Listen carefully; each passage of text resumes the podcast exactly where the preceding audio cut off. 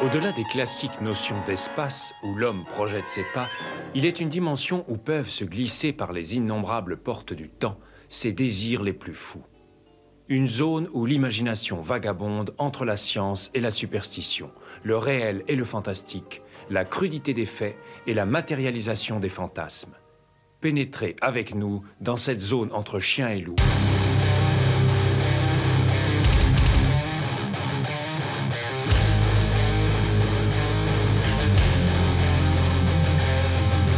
N'éteignez pas votre radio. Ne cherchez pas à baisser le volume. Il est déjà trop tard. Septième dimension envahit les ondes et débarque en mode podcast.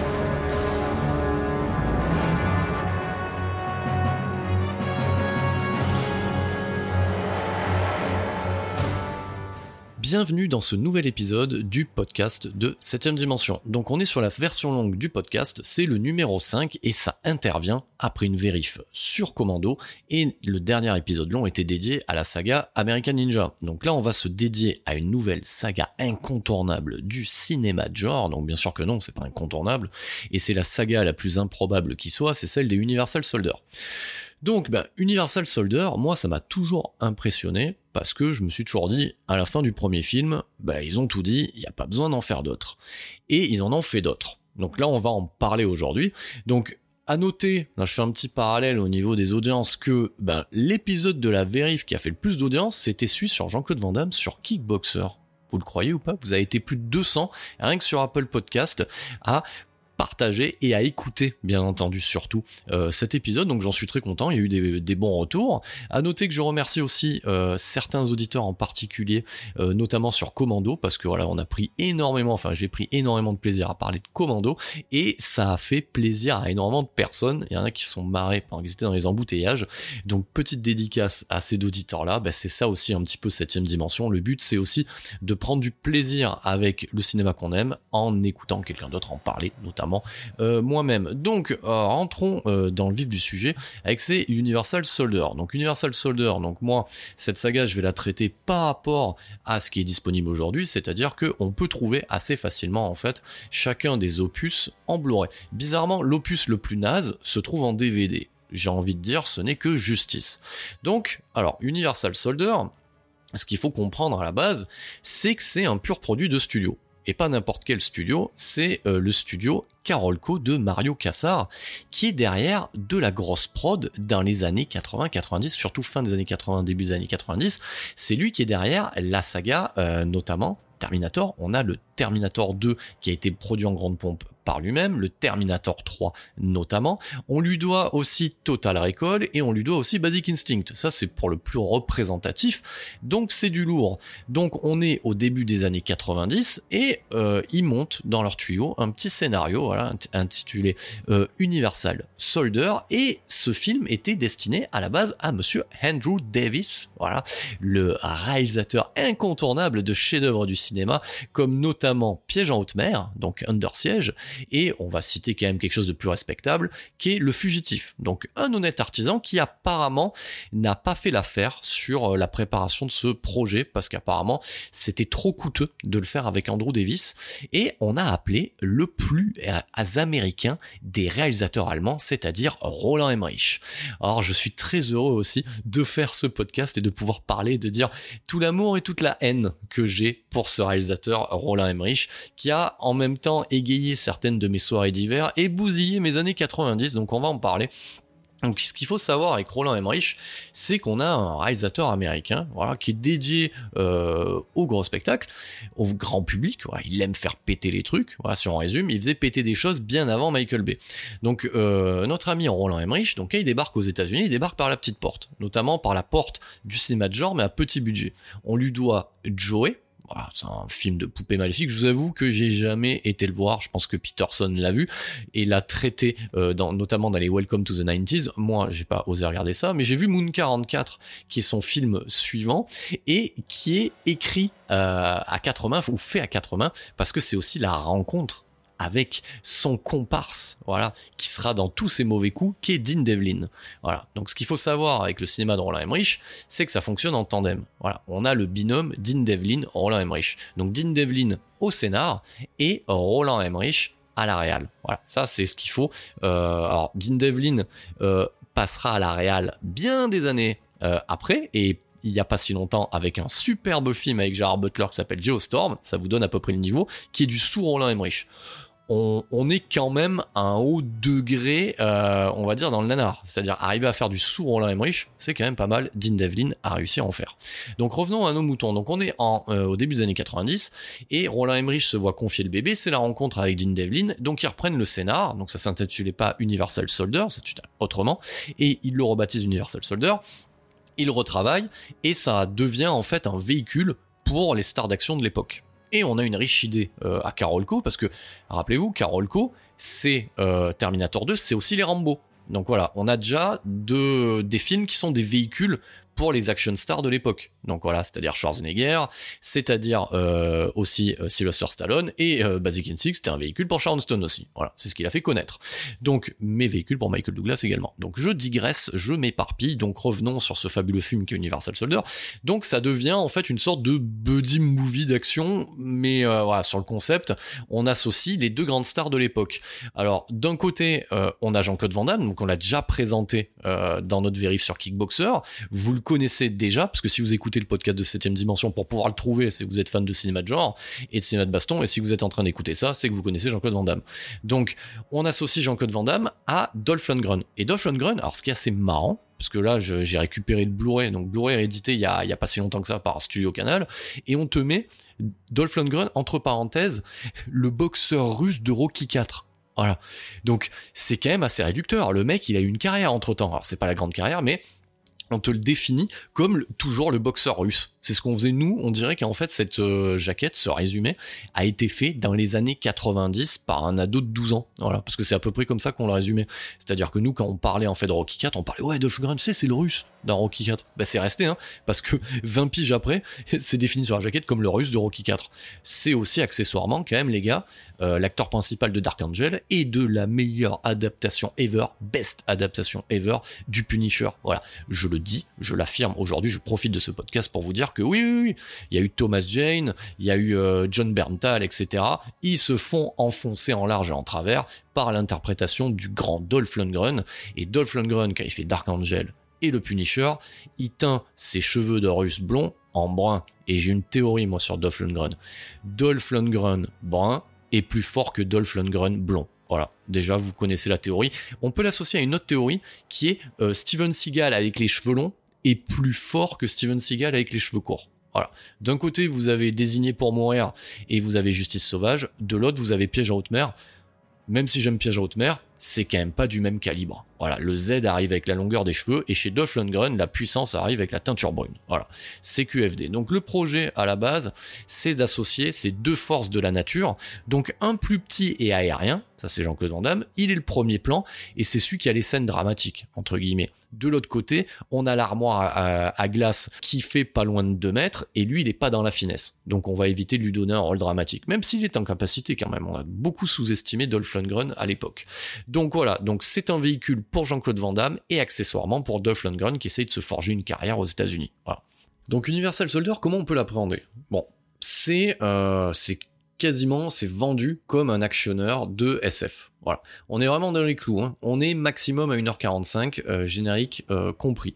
On est aussi sur un budget, sur un moyen budget. On est sur 23 millions de dollars, donc avec la conversion euh, d'aujourd'hui, on va dire que c'est un 50 millions de dollars, c'est quand même correct pour l'époque. Ça permet euh, d'avoir un peu d'effets euh, pyrotechniques, quelques effets visuels, et ça permet aussi de laisser un petit chèque dans la poche de Vandame et dans la poche de Dolph Lundgren.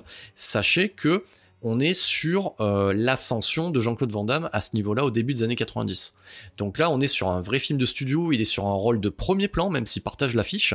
C'est lui le gentil, et Dolph Lundgren est affiché techniquement comme le méchant.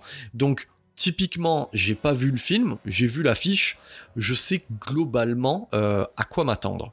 Donc, ce film-là a en fait un démarrage qui pourrait être similaire euh, au final euh, à Rambo. Oui, oui, on peut se permettre de faire le parallèle avec le studio qui a lui-même euh, produit le film de Sylvester Stallone.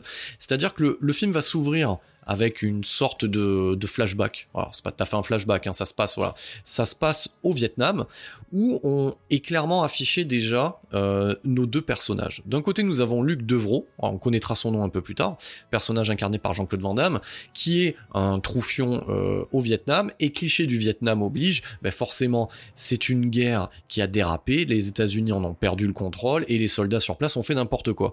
Euh, en termes de soldats qui fait n'importe quoi, c'est Dolph Lundgren qui va incarner euh, la face cachée de l'Amérique en gros. Donc d'un côté on a pile, de l'autre on a face. Donc voilà, c'est-à-dire que Jean-Claude Van Damme il est là, il dit oh mon dieu, c'est le bordel au Vietnam, ne tuez pas les innocents. Et de l'autre côté on a Dolph Lundgren qui lui est en, plein kiff de tuer les innocents. Donc voilà, on a déjà l'antagonisme qui est affiché. Et euh, du coup, euh, Jean-Claude Van Damme va essayer d'empêcher voilà, le personnage de Dolph Lundgren, qui s'appelle Andrew Scott, voilà, donc c'est le sergent Andrew Scott, d'exécuter euh, voilà, gratuitement des civils. Il le fera quand même, hein. Voilà, il va les exécuter gratuitement parce que à ce niveau-là déjà, ce qu'il faut comprendre, cinéma d'action des années 90, c'est paradin. Voilà, déjà chez Carolco, on avait compris qu'on était paradin. Donc je vous ai cité Basic Instinct, je vous ai cité Rambo, je vous ai cité Terminator 2. Donc euh, voilà, euh, et même Total Recall, voilà. Moi, quand je parle généralement de Total Recall à ma femme, elle me cite, voilà, pour résumer Total Recall, ah ouais, c'est le film où il y a une nana qui a trois seins. Voilà, ça résume à peu près euh, le production design et cette production euh, Carolco de l'époque. Donc, effectivement, voilà, c'est gratuit. Voilà, c'est euh, c'est-à-dire qu'on exécute avec une balle dans la tête plein fer dès les premières minutes. En fait, voilà, des innocents, voilà, qui ont rien demandé. Et euh, il y a déjà quand même une certaine forme de second degré, et on voit déjà en fait l'acteur gourmand euh, en action, c'est-à-dire que Dolph Lundgren, ouais, il fait plaisir à voir. Donc c'est-à-dire que c'est une pourriture, c'est un salopard, mais il y va. Et, euh, et puis se confectionne. Euh, c'est ça que j'aime bien aussi avec Dolph Lundgren, c'est qu'il y a un souci un petit peu euh, du design, c'est-à-dire que lui, il, apporte en fait, il essaye de se refaire un petit peu son camouflage à base d'oreilles humaines. C'est-à-dire voilà, il, a, il, a, un vice, tout le monde a un vice. Hein. Il y en a qui fument des clubs, il y en a qui boivent un peu d'alcool. Lui, son vice, c'est que il, tue les gens, puis découpe les oreilles. Et puis, puisque j'aime bien, c'est qu'il est dans la punchline. Voilà, lui, ce qu'en fait, ce qu'il veut, c'est qu'il veut être entendu. Voilà. Donc du coup, en fait, c'est ça qu'il faut comprendre, c'est que peut-être qu'à l'image de Rambo, c'est un film dramatique. Non, moi j'ai une vieille théorie sur Rambo, hein. je vais digresser un petit peu, parce que vous êtes là aussi pour ça, pour que je digresse. C'est que Rambo, au final, c'est juste l'histoire d'un mec qui était venu boire un café. Voilà, à la base, si vous regardez bien. On s'est payé 5 films, au final. Mais le point de départ, c'est que le mec, il revient du Vietnam, il veut boire un café et il y a une saloperie de flic qui lui dit ouais mec, il y a un café à 50 km. Ça c'est pas cool. Et du coup il va le faire chier, mais à la base c'est un café. Donc s'il lui avait donné le café, on aurait peut-être un, film dramatique sur la réinsertion d'un soldat du Vietnam au détour d'un café et de l'accueil chaleureux d'une petite ville. Donc quelque part, le personnage d'Andrew Scott, ouais, Dolph Lundgren, lui tout ce qu'il veut c'est être entendu il voit que c'est le bordel le Vietnam et tout le monde n'est pas aussi euh, mentalement préparé. Donc c'est clair qu'il dévisse un petit peu et, euh, et il n'hésite pas à faire des punchlines avec les oreilles, voilà, du genre tu m'entends, voilà, donc ça, ça, passe très bien, voilà, ça passe très bien. Donc on sent déjà dès que les premières minutes que euh, il faut qu'il paie la note, voilà. Donc c'est ce qu'essaie de faire en fait euh, le personnage de Jean-Claude Van Damme et ça annonce un petit peu le cinéma de John Woo, c'est-à-dire que à un moment donné, on a des échanges de coups de feu, voilà, chacun se tire dessus à bout portant et puis tout le monde meurt, fin de l'histoire. Alors là, à ce stade, j'imagine les spectateurs un petit peu bourrins de l'époque disent Oh, mais quand même, on est venu voir un film avec Dolph Lundgren et Jean-Claude Van Damme et il meurt dès les premières minutes. Et là, le voisin à côté qui dit Mais chut, ils reviennent après en Universal Soldier. Bon, voilà, ça c'est pour le plot de départ. Donc bien entendu, complot gouvernemental, voilà, donc on voit déjà l'armée qui essaye de récupérer les corps en douce déjà à l'époque du Vietnam, voilà. Euh, ça, ça reste quand même une thématique qu'on retrouvera au travers euh, de l'évolution du tandem euh, Dean Devlin, Roland Emmerich. C'est-à-dire que si vous prenez Stargate, c'est secret complot du gouvernement, Independence Day avec la zone 51 secret euh, complot du gouvernement, Leur Godzilla secret complot du gouvernement, 2012 secret complot du gouvernement, euh, je continue. Ah oui, le jour d'après, secret complot du gouvernement.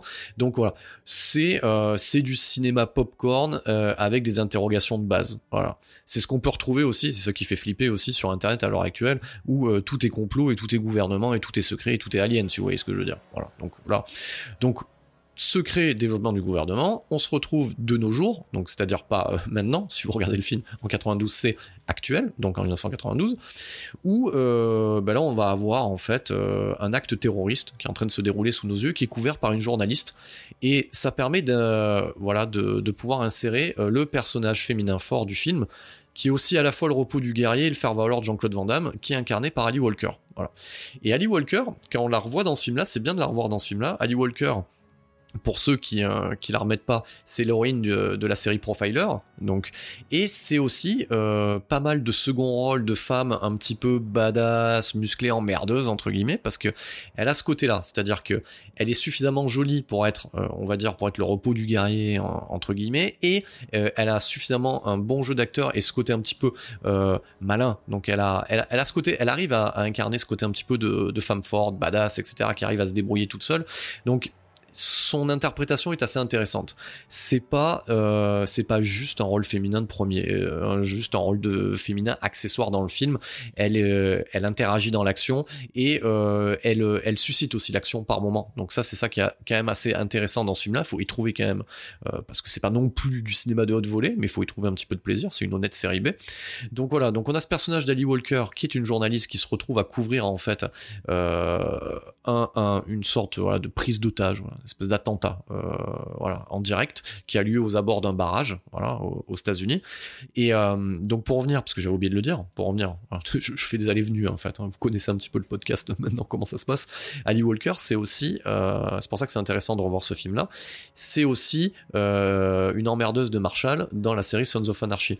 Et, et en fait, quand vous la voyez dans Universal Soldier, vous avez déjà le look, la gueule et certaines gestuelles qu'on retrouvait dans son rôle dans Sons of Anarchy. Donc voilà, euh, j'ai envie de dire, il y a, un lien un petit peu euh, sur, sur le reste de sa carrière. Maintenant, on revient euh, à ce moment-là. Donc, on est en 92, donc on a ce journaliste qui essaye de couvrir en fait bah, cet événement, et ben on peut pas trop s'approcher parce que forcément c'est dangereux. Et, et, elle apprend en fait que l'armée va envoyer ses Universal Soldiers pour mettre fin en fait à cet acte terroriste. Donc ça veut dire que les Universal Soldiers, quand vous les voyez à ce moment-là du film, apparemment ils ont déjà eu des missions et le public c'est que c'est un commando d'élite spécial, mais ils en savent pas plus. Ça reste assez mystérieux. Et c'est là que euh, arrivent ben, forcément euh, nos Universal Soldiers. Et les Universal Soldiers, c'est quoi? C'est du zomblard modifié. Alors qu'est-ce que ça veut dire du zomblard modifié? C'est-à-dire qu'on récupère du soldat sur le champ de bataille. Alors de préférence un soldat mort, hein, parce que sinon on peut pas en faire un zombie. suivez quand même un petit peu le raisonnement. On récupère du soldat sur le champ de bataille. Il est mort, on le fout dans un, on le fout dans un, dans un frigo. On lui injecte des anabolisants euh, la magie du cinéma, on te dit que on peut réanimer les chairs à une certaine température, etc. On leur efface le cerveau et au final, qu'est-ce que tu obtiens Tu obtiens un, soldat complètement teubé qui peut se faire tirer dessus et qui continue à avancer, qui bronche pas, qui ressent pas la douleur, etc. Et surtout qui pose pas de questions. Est-ce que c'est un universal soldat? Voilà, c'est du zomblard de l'armée complètement débile. Donc du coup, ces gens-là, ben forcément, parce qu'il y a, des limites, hein, euh, voilà, je vous le dis, on peut pas réanimer des gens morts comme ça tous les jours, il y, a, quand même des conditions à respecter. C'est-à-dire qu'au bout d'un moment, eh ben, euh, ton, ton, ton Universal Soldier, ou ton Unisol, comme on les appellera plus tard, ton Unisol, quand il travaille trop, il chauffe trop. En fait, c'est un petit peu euh, comme un mauvais PC portable. Voilà, c'est à peu près ça. C'est-à-dire quand tu lui demandes trop de trucs, il chauffe et il faut vite le refroidir. Donc c'est pour ça que généralement, c'est plutôt assez bien étudié. C'est un petit peu pour ceux qui ont joué au G.I. Joe, voilà, faut acheter des accessoires. Souvent les Unisol, quand on a plusieurs, en fait, quand on a commandé pour Noël et que t'en as plusieurs, ça vient aussi parce que tu demandes aussi ah oui s'il vous plaît Père Noël je voudrais le bus réfrigérant mobile des Unisol tu vois ça c'est cool. Comme ça au moins tu peux te déplacer avec les Unisol et ils ont leur propre sarcophage réfrigéré leur propre frigo et après tu mets deux trois euh, scientifiques pour injecter euh, le bazar. Alors ils sont aussi dotés euh, et ça c'est cool, de GoPro. Alors des GoPro avant l'heure. Alors quand vous voyez le look de l'Unisol, ah, de toute façon je vais vous le faire hein, rapide, ça ressemble à quoi? C'est-à-dire que c'est euh, Alien 2 de James Cameron. Voilà, on y revient, tout est Alien 2. Vous verrez que tout tout part de Alien 2. C'est-à-dire que quand vous voyez cette scène avec les caméras, euh, voilà, des, militaires quand ils arrivent sur Archon. Oui, Archon, je crois que c'est. Alors, on va, on va se la jouer plus technique. LV426, voilà. Donc je sais que Ridley Scott plus tard dira ben non, c'est pas 26, c'est 23. Donc quand ils arrivent sur LV4 euh, 26, ben quand ils interviennent, voilà, nos Marines euh, du coup galactique, eux ils sont équipés de GoPro, machin de fusil d'assaut. Finalement, quand vous regardez euh, le look d'Universal Soldier, bon ben voilà, le pitch de départ quand ça a été produit, c'était pas très très compliqué. On mixe Terminator euh, avec Alien 2 et puis basta quoi. Voilà, ça, ça, ça c'est calé. Donc voilà. Donc du coup, euh, ils, arrivent avec leur petit bus. Alors petit bus, comme c'est un film de SF, faut en mettre plein la vue. Alors leur bus aujourd'hui, il fait aujourd'hui il fait pas rêver parce qu'il y a beaucoup de personnes âgées qui ont à peu près le même type de camping-car. T'appuies sur un bouton, les portes s'ouvrent et tout. Quasiment, il y, a que la fumée qu'ils ont pas en fait. Si vous voyez ce que je veux dire. Mais bon voilà. Donc là c'est c'est film de c'est film de SF. Voilà, le bus il arrive il y a de la fumée qui sort, il se décompose et tout, c'est limite Transformers avant l'heure, voilà, c'est tout de malade. C'est juste une porte qui s'ouvre et euh, t'as deux trois figurants qui descendent euh, armés, euh, armés avec euh, leur caméra et un gros fusil. Voilà, c'est à peu près ça, euh, Universal Soldier. Donc ils arrivent sur cet acte terroriste et puis ils font des trucs de dingue. Et là vous avez les commentaires des spectateurs. Donc ça c'est très typique aussi du cinéma de, de Emmerich et, et, et Devlin, c'est-à-dire que les figurants auront toujours une vanne ou une phrase à dire, et ça sera repris par Michael Bay. Parce que Michael Bay sait se servir à la source là où c'est bon. Parce que Michael Bay fait aussi intervenir les figurants avec de la vanne euh, complètement bof derrière. Donc c'est plus appuyé que Devlin et, et Emmerich, mais c'est quand même là. Donc voilà, les figurants font remarque, quoi, c'est Universal Soldier, etc. Et les mecs font des trucs de dingue, c'est-à-dire qu'ils qui, qui, qui font de la chute libre, ils descendent sans se poser de questions. Et puis surtout aussi, c'est l'occasion dans les Unisols de retrouver certains figurants qu'on aime bien. Donc déjà, vous serez content de savoir si vous avez aimé le podcast sur Best of the Best, si vous avez écouté ma partie sur Best of the Best 2 quand je parle en fait du méchant de service qui est incarné par Ralph Moller, eh ben il est présent en tant qu'unisol. Et ça c'est cool, et c'était avant Best of the Best 2. Donc voilà, vous pourrez euh, retrouver ce grand méchant inexpressif. Et là du coup, bah, c'est payant parce qu'il est censé être en zomblard sans expression, donc ça fonctionne. On a Michael J. White euh, dans le rôle aussi d'un unisol de, de, de, dixième zone, donc euh, qu'on retrouvera au premier plan, ne vous inquiétez pas, dans la suite de ce Universal Soldier, intitulé Universal Soldier, le combat absolu, mais ça c'est pour plus tard. Et, euh, et bien entendu, nous retrouvons le personnage, là, tatata, en suspense, de Luc Devreau et d'Andrew Scott, c'est-à-dire Dolph Lundgren et, et Jean-Claude Van Damme, qui maintenant comme ils sont zombifiés, ils sont copains comme cochons dans l'inexpression. Donc voilà. Donc ils avancent, ils font leur mission. Et au moment euh, de la mission, qu'est-ce qui se passe? Des vieilles bribes de mémoire. Et ouais, c'est compliqué d'effacer cette mémoire. Et, si vous avez regardé euh, Captain America Civil War et, Captain America le soldat de l'hiver, vous savez que c'est compliqué d'effacer la mémoire. D'ailleurs, alors j'ai pas été creuser l'idée pour savoir si est-ce que le personnage du comic book, alors là ça je laisse ça aux, spécialistes du comics, si le soldat de l'hiver était apparu avant, moi il me semble que ça a apparu avant Universal Soldier, mais il y a quand même un côté euh, je t'ai regardé, vous vous êtes regardé, chacun a pompé l'un sur l'autre, il y a quand même euh, quand même une connivence avec les avec les Unisols quand même quelque part moi je pense que globalement quand même c'était déjà un arc narratif dans la bande dessinée et que du côté euh, du scénario de Devlin et Emmerich on était à regarder un peu ce qui se faisait du côté de Marvel en bande dessinée notamment au, niveau de Bucky Barnes. Donc voilà. Donc il y a de la bribe de mémoire et à un moment donné ben voilà euh, Jean-Claude alias Luc, si vous suivez toujours, il fait son action comme ça, et il voit euh, son camarade, parce qu'ils ont des numéros de série, alors je les ai pas retenus, hein, donc c'est CGR quelque chose, je crois que Luc c'est GR 44 ou 34, un truc comme ça, donc son pote GR numéro X, voilà, qui est euh, Dolph Lundgren, et eh ben il, il bute quelqu'un, et là, hop, soupçon de mémoire, ça lui rappelle un fragment de mémoire de la scène qu'on a vue au début du film. Ben oui, ils vont pas vous mettre une scène qu'on n'a pas vue. Voilà, c'est pour faire le lien, pour faire ah, mais il est pas totalement complètement zombifié quand même. Voilà. Donc forcément, et ben du coup il obéit pas forcément aux ordres, ce qui met très en colère en fait les scientifiques et le militaire du coin, parce que c'est à peu près ça l'idée. Et, euh, et du coup ben, tout ce petit monde euh, rentre à la base, ils se disent bon il y a quand même une petite défaillance technique, mais c'est pas grave, la mission elle a été euh, accomplie, et forcément Ali Walker, comme tout bon journaliste de base dans une production américaine ou dans un comic book, etc., ben, elle cherche le prix Pulitzer ou la news et elle va vouloir enquêter en fait sur cette, sur cette section d'Universal Soldier parce qu'il y a Anguille sous roche quand même. Nous aussi en tant que spectateur, on a vu, on se dit quand même, c'est pas très très normal tout ce qui se passe à l'écran. Donc du coup, euh, elle va mener l'enquête, ça donne lieu à un cliché euh, classique hein, de euh, du journaliste ou de la personne qui s'infiltre sur une base militaire. Donc elle selfie, elle s'infiltre, elle trouve notre acteur de Best of the Best qui est en train de dormir. ben dans quoi? Ben dans un caisson réfrigéré, criblé de balles. Elle se dit oh mon dieu, mais je savais bien qu'il y avait un truc qui était bizarre. Et puis ce qui est encore plus bizarre, c'est qu'il ouvre les yeux à ce moment-là. Donc il est pas tellement mort, mais il a la gueule d'un mec mort, si vous voyez ce que je veux dire. Donc à ce moment-là, comme dans toute bonne zone militaire, quand quelqu'un débarque, forcément ben, un civil, ben, qu'est-ce qu'on se dit? Ben, On va le buter. Bah oui, c'est logique. Donc du coup, qu'est-ce qu'ils font?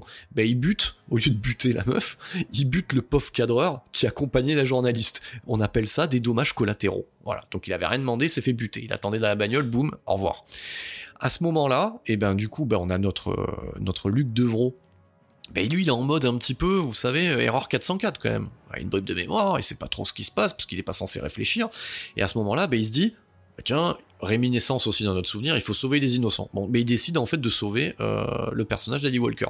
Donc il embarque euh, vaille que vaille euh, dans la bagnole et bien entendu, c'est ça qui est quand même assez rigolo, c'est que le pote Dolphune Lundgren à côté, le pote Dolph, ben lui aussi, il a, il a vu aussi que son collègue agissait bizarrement, donc lui aussi forcément il commence à se poser des questions alors qu'il devrait pas se poser des questions, et il se rappelle un petit peu quel fils de pute il était à l'époque, parce qu'on va le dire, parce que c'était à peu près euh, à peu près le cas. Donc du coup on a euh, Jean-Claude Van Damme qui embarque Ali Walker et s'ensuit après, parce qu'on va résumer, parce que je vais pas vous raconter le film minute par minute, c'est pas commando quand même, hein, faut pas déconner. Donc s'ensuit quoi? Une espèce de réadaptation euh, à la vie humaine au travers du personnage féminin, ce qui peut installer forcément une love story. Voilà. Et, et ça, euh, voilà, c'est le truc qu'on a de base. C'est ce qu'on avait déjà dans le Starman de John Carpenter aussi. Donc voilà, ce sont des outils scénaristiques de base, mais qui fonctionnent encore. C'est une recette, euh, voilà, que j'ai envie de dire. C'est une recette éculée, mais qui fonctionne. Voilà.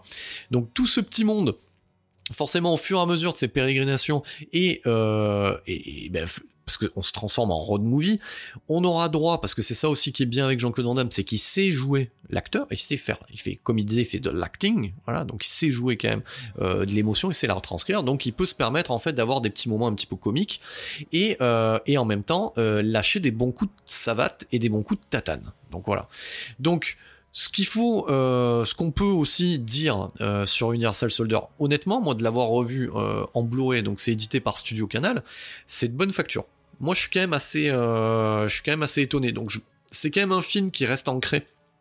Et je l'ai pas vu X fois euh, à l'époque, mais j'en avais un bon souvenir. Et c'est vrai que de le revoir aujourd'hui, en bonne qualité, ça fonctionne.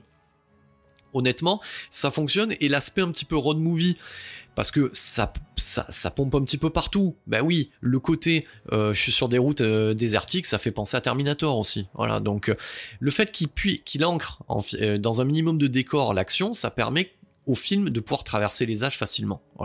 Bon, il y a que le côté un petit peu de technologie euh, qu'on voit, ben, comme tout film de SF, à un moment donné, quand t'as pris 20, 20, euh, ans dans la gueule, ça a du mal à fonctionner. Et effectivement, euh, quand vous voyez l'intérieur du bus, oui, ça fait penser, voilà, il y a tout le côté high-tech, prout-prout, esbrouf, qu'on peut avoir dans ce côté SF, avec le truc automatique qui se baisse, vitré, etc., avec le mec qui dort, et avec des données X ou Y qui s'affichent sur l'écran qu'on sait pas à quoi ça sert, en fait, globalement. Voilà. Donc, à ce niveau-là, c'est plutôt rondement de euh, J'ai envie de saluer aussi euh, le travail qui est fait par Dolph Lundgren. Parce que là, on parle vraiment de Jean-Claude Van Damme. Jean-Claude Van Damme, il est sur, euh, on va dire, un rôle similaire sur, sur le film qu'il aura après, qui Cavale sans issue. C'est-à-dire cette espèce de côté de retour à la vie, rédemption, voilà, réadaptation. Donc, il fait plus ou moins le taf donc il, joue le bonnet qui se réadapte, etc. Il y a des enjeux, il y a euh, forcément le love interest qui fait que ben faudra pas trop y toucher, sinon il aura envie de péter des gueules. Donc voilà, on est sur ce registre-là, alors que Dolph Lundgren, lui, il est dans le registre du bad guy.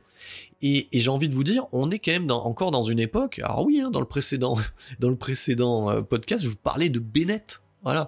Et, Bennett, c'est, quand même un summum du bad guy qui va avec le cœur. Et bah Dolph Lundgren, euh, il fait plaisir aussi.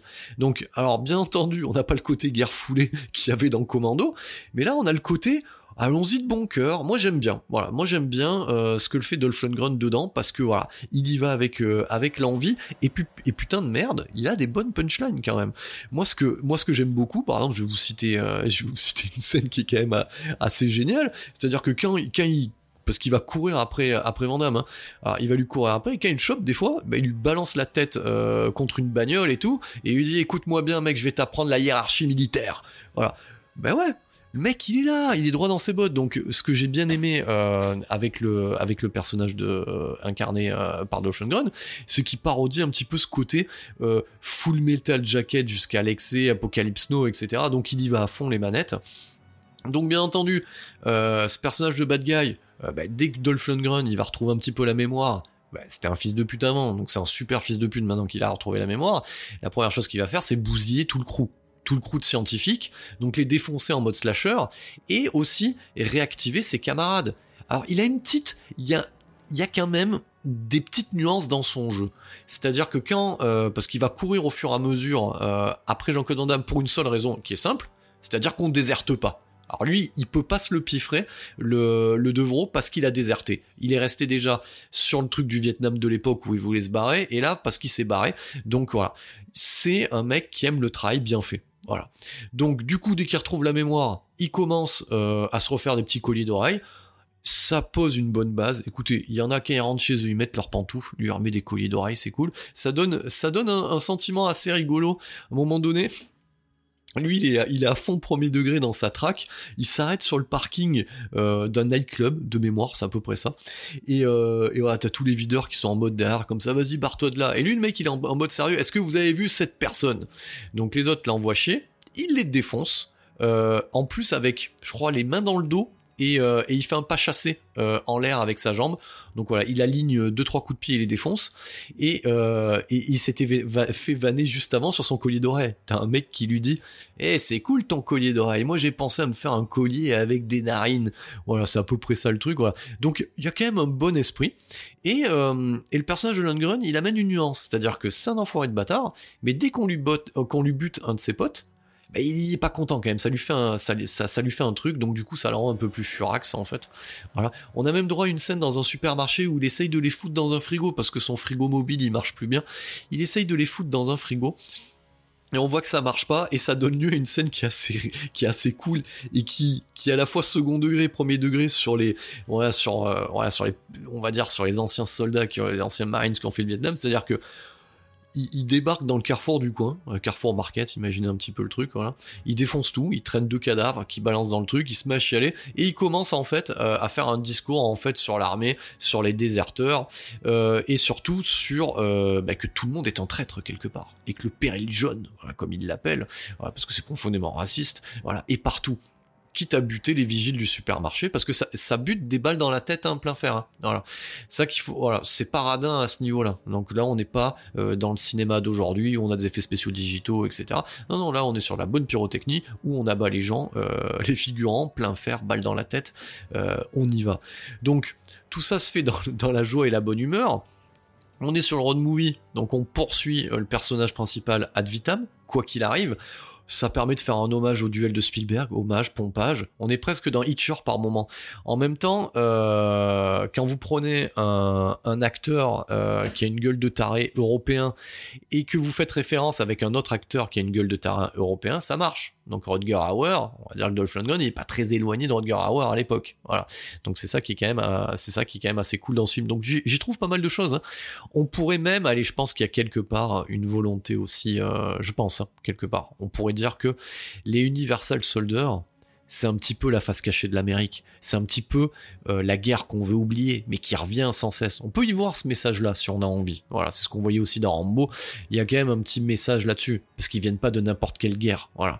Donc il y a, voilà, les Universal Soldiers, c'est l'expérience de trop, c'est le truc qu'on voudrait oublier. Donc on peut y trouver quand même des messages dans ce Universal Soldier premier du nom. Donc voilà, tout ce petit monde se tire la bourre. Alors, film de Jean-Claude Van Damme oblige on trouvera toujours un subterfuge pour le voir à poil. Voilà. Ça, c'est le truc de ces films. Voilà. Donc Jean-Claude Van Damme, quoi qu'il arrive, dans ces films-là à l'époque, vous voyez toujours son cul. Parce que quelque part, c'est un sexe symbole aussi pour la jante féminine. Donc, passage obligé, ben oui, forcément, il faut qu'il se refroidisse. Donc, comme il se réadapte, ben oui, il se fout à poil dans une baignoire à des glaçons, puis après il se trimballe à poil, et puis Ali Walker, qui vient le, voir tout gêné, qui lui, voilà, qui lui fait comprendre qu'il faudrait se rhabiller, mais que ça lui plaît bien quand même tout ça. Voilà. Donc c'est assez, quand même assez rigolo. Il y a même une vieille mamie qui le mate à ce moment-là. Donc c'est dans la joie et la bonne humeur, si vous préférez. Donc voilà, tous les passages obligés sont là. On a même une baston dans un bar. Donc c'est-à-dire que lui, il est venu juste manger un, burger. Et puis ben voilà, on lui casse les couilles, donc il pète la gueule de tout le monde. Donc ça, ça fait des ressorts comiques. Euh, c'est quand même bon, c'est du niveau d'un canon hein, quand même hein, euh, quelque part. C'est du niveau d'un over the top, mais ça fait toujours plaisir de se revoir un petit film comme ça. Donc bien entendu, euh, ben on arrive à, la poursuite, on est limite dans Bip et le coyote, ça se pète la gueule dans tous les sens, et putain ce Dolph Lundgren il est increvable. Euh, donc il finit dans un ravin, mais il arrivera à réapparaître quand même euh, dans le final, où euh, notre personnage de Luc Devro arrivera, parce que c'est son motif dans le film, lui quel est son objectif, voilà, son arc narratif, c'est retrouver sa famille. Donc il arrive à retrouver ses parents, qui voilà, forcément sont pas plus étonnés, ils sont contents, mais sont pas plus étonnés que ça. Je pense qu'il a pas dû résumer le truc, genre voilà, écoutez, je suis mort, je suis revenu, je suis, à moitié zomblard, etc. on l'a fait courte, ils sont contents. Et, du coup, ben, Dolph Lundgren, ben, il pas, même si on lui a pété la gueule dans un avec son camion, mais quand même revenu. Parce que c'est quand même un Universal Soldier après tout. Hein, après tout.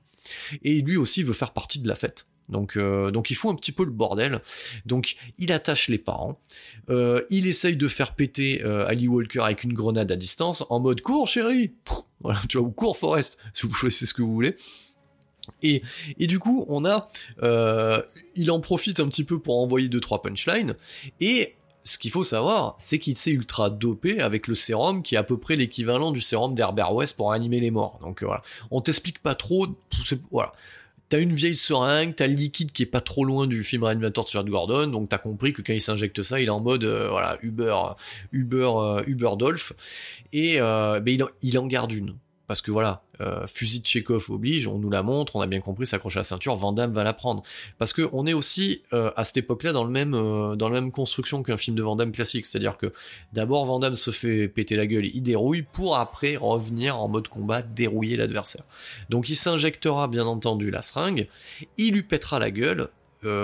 Dolph finira embroché sur une moissonneuse batteuse.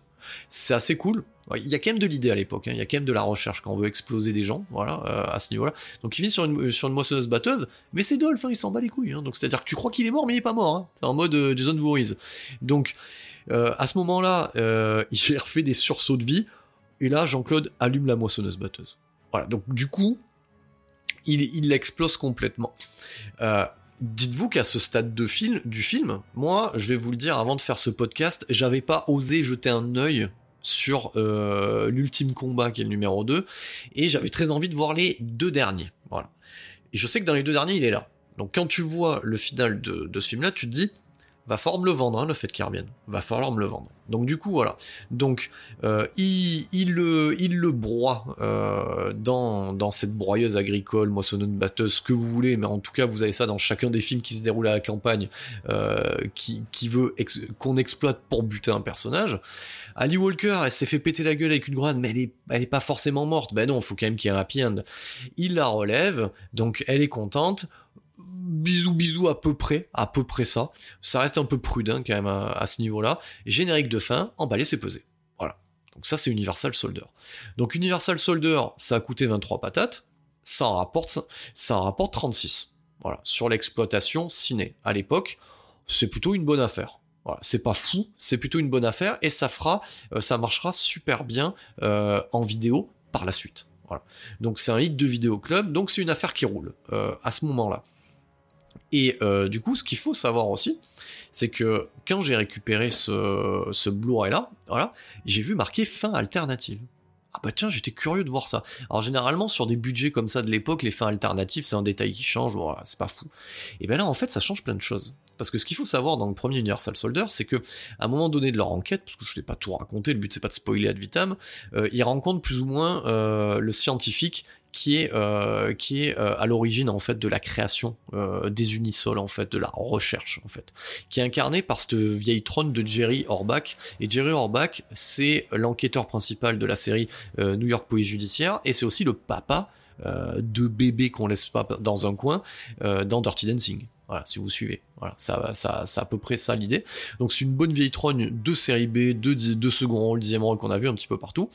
Et, euh, et en fait, voilà, lui, euh, on le voit un petit peu comme le, le père euh, on va dire entre guillemets le voilà c'est un petit peu un hommage euh, à Frankenstein voilà c'est euh, le docteur Frankenstein quelque part voilà et, et c'est un personnage qu'on voit qui, qui, qui finalement dans la version qui est, qui est sortie au ciné bon, bon, on le voit, il apporte que quelques, quelques infos à l'enquête, mais ça s'arrête là.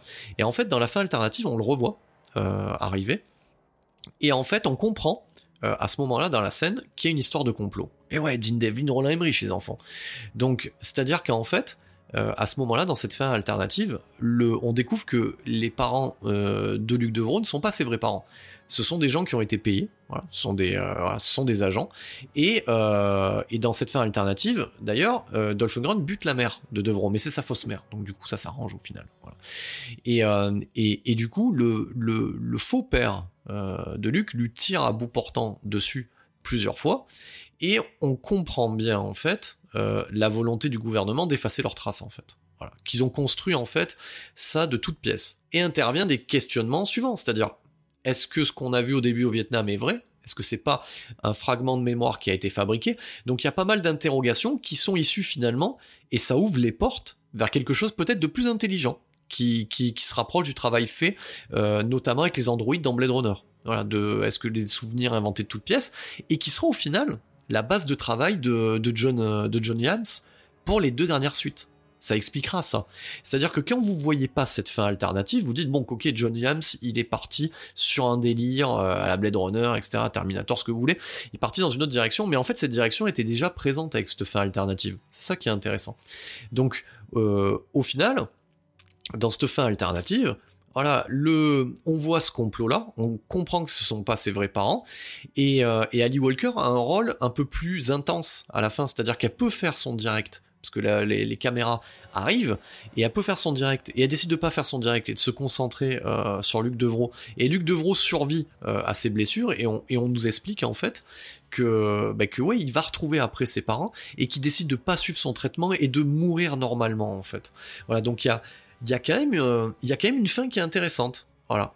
Et, euh, au final, de voir cette fin alternative, ça, propose un autre regard sur le, film qu'on a vu, qui est au final bien plus profond que ce qu'on aurait pu penser. Donc j'ai envie de, vous dire, peut-être que ce film aurait mérité une sorte de director's cut. Voilà, pour pouvoir rehausser. Ça me fait penser aussi à ce film qui est, qui est l'effet papillon, voilà.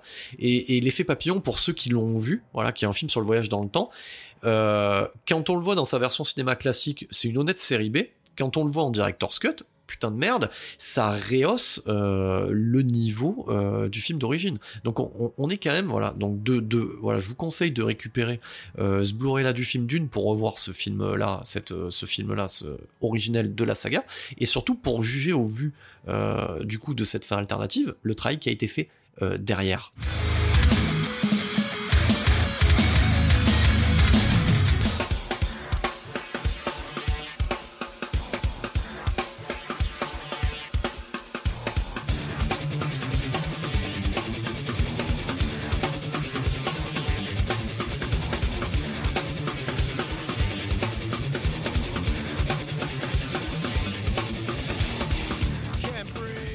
C'est donc par le biais de la télévision qu'on retrouve euh, ben, nos Unisol, alors qu'on s'y attendait pas forcément. Donc on est en 98. Alors ce qu'il faut savoir, c'est que à la sortie euh, du premier Universal Soldier, ben, Van Damme, lui, il a pas l'habitude de faire euh, les suites de ses films. Il y a pas mal d'acteurs hein, comme ça qui tournent pas forcément de suite. Hein. John Carpenter ne faisait pas de suite à ses propres films en tant que réalisateur. Donc lui, euh, il est sur sa période d'ascension. Donc euh, voilà. Donc en 92, il faisait Universal Soldier. Ensuite, il va enchaîner bah, son plus gros succès en salle, qui est Time Cop. Et derrière, contrairement à ce que tout le monde pense, Street Fighter, c'est de la merde, mais ça fait des entrées en salle parce que tous les gosses de l'époque qui jouent à Street Fighter ont été voir cette daube. Donc pour pour l'histoire elle est réglée. Dolph Lundgren, lui, il est parti sur d'autres horizons déjà très orientés euh, marché vidéo, euh, actionneur de série B, euh, voilà, donc qui fonctionne comme ça. Donc Dolph Lundgren, lui, a pas de grosse espérance, alors que Van Damme, lui, bah oui, forcément, il monte en gamme et c'est aussi à ce moment-là aussi qui commence à se mettre pas mal de poudre dans le nez et qui va et c'est ce qui va tuer un petit peu aussi sa carrière lors de mauvais choix qu'il va effectuer et il va tourner dans de mauvais films. Mais bon, ça c'est encore une autre histoire. Donc on est donc plus de nouvelles euh, nos Unisol et ils apparaissent en fait à la télévision avec deux suites. Voilà. Donc Universal Soldier 2, Frères d'armes, et Universal Soldier 3, Ultime Vengeance. Donc en lieu et place euh, de Van Damme et Lundgren, et eh ben on retrouve Matt Battaglia. Vous le connaissez? Ben moi non. Voilà, donc je ne connais pas. Je t'ai fait un tour sur son wiki. Euh, vous l'avez vu dix mille fois dans des Hollywood Nights hein, pour les plus vieux. Voilà, donc il a une gueule à, faire le dixième rôle, mais c'est tout. ça s'arrête là. Et de l'autre, on a Jeff Wincott, euh, le frère de Michael Wincott. Donc Michael Wincott, c'est, c'est en fait Jeff Wincott, il a la gueule de Michael Wincott, son frère le plus connu. C'est un peu comme les Baldwin en fait. Hein. Michael Wincott, pour situer, en fait c'est euh, le méchant de The Crow et que vous voyez aussi dans un second rôle dans Alien la Résurrection par exemple. Donc et Jeff Wincott, ben, c'est le petit frère qui a à peu près la même gueule, mais en plus fin. Voilà, c'est à peu près ça l'idée. Donc euh, ces Universal Soldier là, il y a euh, voilà, c'est de suite en DTV. Euh, c'est vraiment du TV film hein, euh, de l'époque. Mais je les ai pas vus et je les regarderai jamais. Et c'est ce que je me suis dit à l'époque, et c'est ce que je me redis encore aujourd'hui. Ça pue, il n'y a pas de budget, c'est nul, ça m'intéresse pas. Et, et, je vous avoue aussi, je vais quand même vous avouer un truc. Universal Soldier, j'ai pas une grande passion pour ce film. J'ai pris du plaisir, je me suis dit que ça serait intéressant d'en parler parce que je savais que euh, le travail de John Yams euh, sur les suites était intéressant, notamment avec l'avenue de Scott Atkins et le travail qui est fait. Mais restons tranquilles, on n'a pas encore abordé le joyau de cette saga. Donc euh, j'en ai parlé juste avant. La carrière de Van Damme va commencer à péricliter. Voilà, ça j'aime bien ce terme, périclité. Donc c'est la chute libre, c'est-à-dire que ça, il s'enfile du coup les cachets de ses films dans le nez littéralement, il tourne dans de la merde, il fait venir John euh, et Tsuark, et il fait bobo à Tsuark avec un film qui s'appelle Double Team, et du coup Tsuark lui fait bobo avec Piège à Hong Kong, où il le ridiculise, euh, le ridiculise clairement à l'écran. Donc c'est quand même la misère, et c'est pour ça qu'on voit euh, Jean-Claude Van Damme apparaître à la tête d'une de ses suites qui s'intitule Universal Soldier, le combat absolu ou en VO Universal Soldier, The Return. Alors autant vous dire que ce Universal Soldier, eh ben, je, l'ai vu pour les besoins du podcast. Je me suis retroussé les manches, et j'ai récupéré ça en DVD à bas prix parce qu'il fallait pas exagérer, parce que je savais, je sentais euh, que ça puait la daube à, à 20 bornes. C'est ce que je, c'est m'étais dit l'été 99 quand j'avais vu la bande annonce à l'époque. J'ai vu le truc, j'ai dit mais qui va aller voir ça? Donc alors du coup, bah, je me suis lancé, mais on va dire avec l'attrait euh, voilà de, on va dire l'envie de découvrir. Je me suis dit peut-être que euh, quasiment euh, oui plus de dix ans après peut-être qu'en fait c'est un film incompris. Peut-être que c'est ça. Donc je me suis lancé vraiment dans l'entrain. Je me suis dit sans a priori allez on va on va se le regarder. Comme ça de l'eau a coulé sous les ponts. Peut-être que c'est bien. Peut-être alors on pas faire traîner le, le suspense trop longtemps Universal Soldier, le combat absolu, c'est de la merde. Donc, je l'avais senti venir, c'est de la merde. Donc voilà, je préfère vous le dire. Mais comme je me suis lancé dans l'idée de traiter la saga Universal Soldier, eh ben on va en parler. On va en parler. Parce que c'est une merde qui dure 1h20, donc j'ai pas dit qu'on allait en parler 1h20 pour se venger, mais on va quand même en parler. Pourtant, ça partait bien. Donc, euh, Universal Soldier 2, euh, le combat absolu, c'est la dernière tentative euh, de Jean-Claude Van Damme au cinéma, ça il faut quand même le noter, c'est-à-dire que derrière ce film-là, il tombe dans le direct ou DVD, direct ou vidéo, donc il aura un film qui avait été tourné quasiment pas en même temps, mais à la suite, qui est le Inferno de John J. Avildsen, qui est le réalisateur de Rocky, et ben ça, ça sortira pas en salle à cause du four que sera ce Universal Soldier 2. Alors, qui sont les responsables de ce désastre? Parce que c'est un désastre. Hein. Donc je vais vous le dire, j'ai lancé le générique, déjà dès le générique, qui est sur fond noir hein, quand même, dès le générique, la scène d'ouverture, c'est nul. On le voit, c'est nul. Euh, alors, ce Universal Soldier 2, pourtant, on a la Columbia Tristar qui est derrière. Ils alignent de l'argent. Oh, euh, ça a quand même coûté 45 millions de dollars ce bordel. Donc, c'est deux fois le budget de l'original. On, est, sur la même décennie quand même. Hein. Donc, même si euh, les coûts de production ont augmenté, c'est quand même un budget qui est supérieur au film d'origine. D'accord. Ça coûte 45, ça rapporte 13 millions. C'est quand même la misère. Donc c'est un four total. Donc 45 millions de dollars. Scénario écrit notamment, voilà, c'est à quatre mains, mais on va en retenir que deux demain, voilà. Parce que moi, je, comme dirait H dans Evil Dead 3, quand il y a que trois mots, je retiens. Mais moi, c'est pareil, quand il y a que deux noms, ben, j'en retiens un. C'est écrit par William Malone. Et William Malone, c'est un activiste du genre. Pas une grosse carrière, mais c'est le réalisateur de Créatures et de La Maison de l'Horreur, que j'aime beaucoup. Voilà. Donc c'est écrit par William Malone, donc il n'y a pas énormément de scénaristes. Et là où ça pêche, les amis, c'est le réalisateur, Mick Rogers. Alors Mick Rogers, c'est son seul film. Comme quoi, derrière, il y a une justice.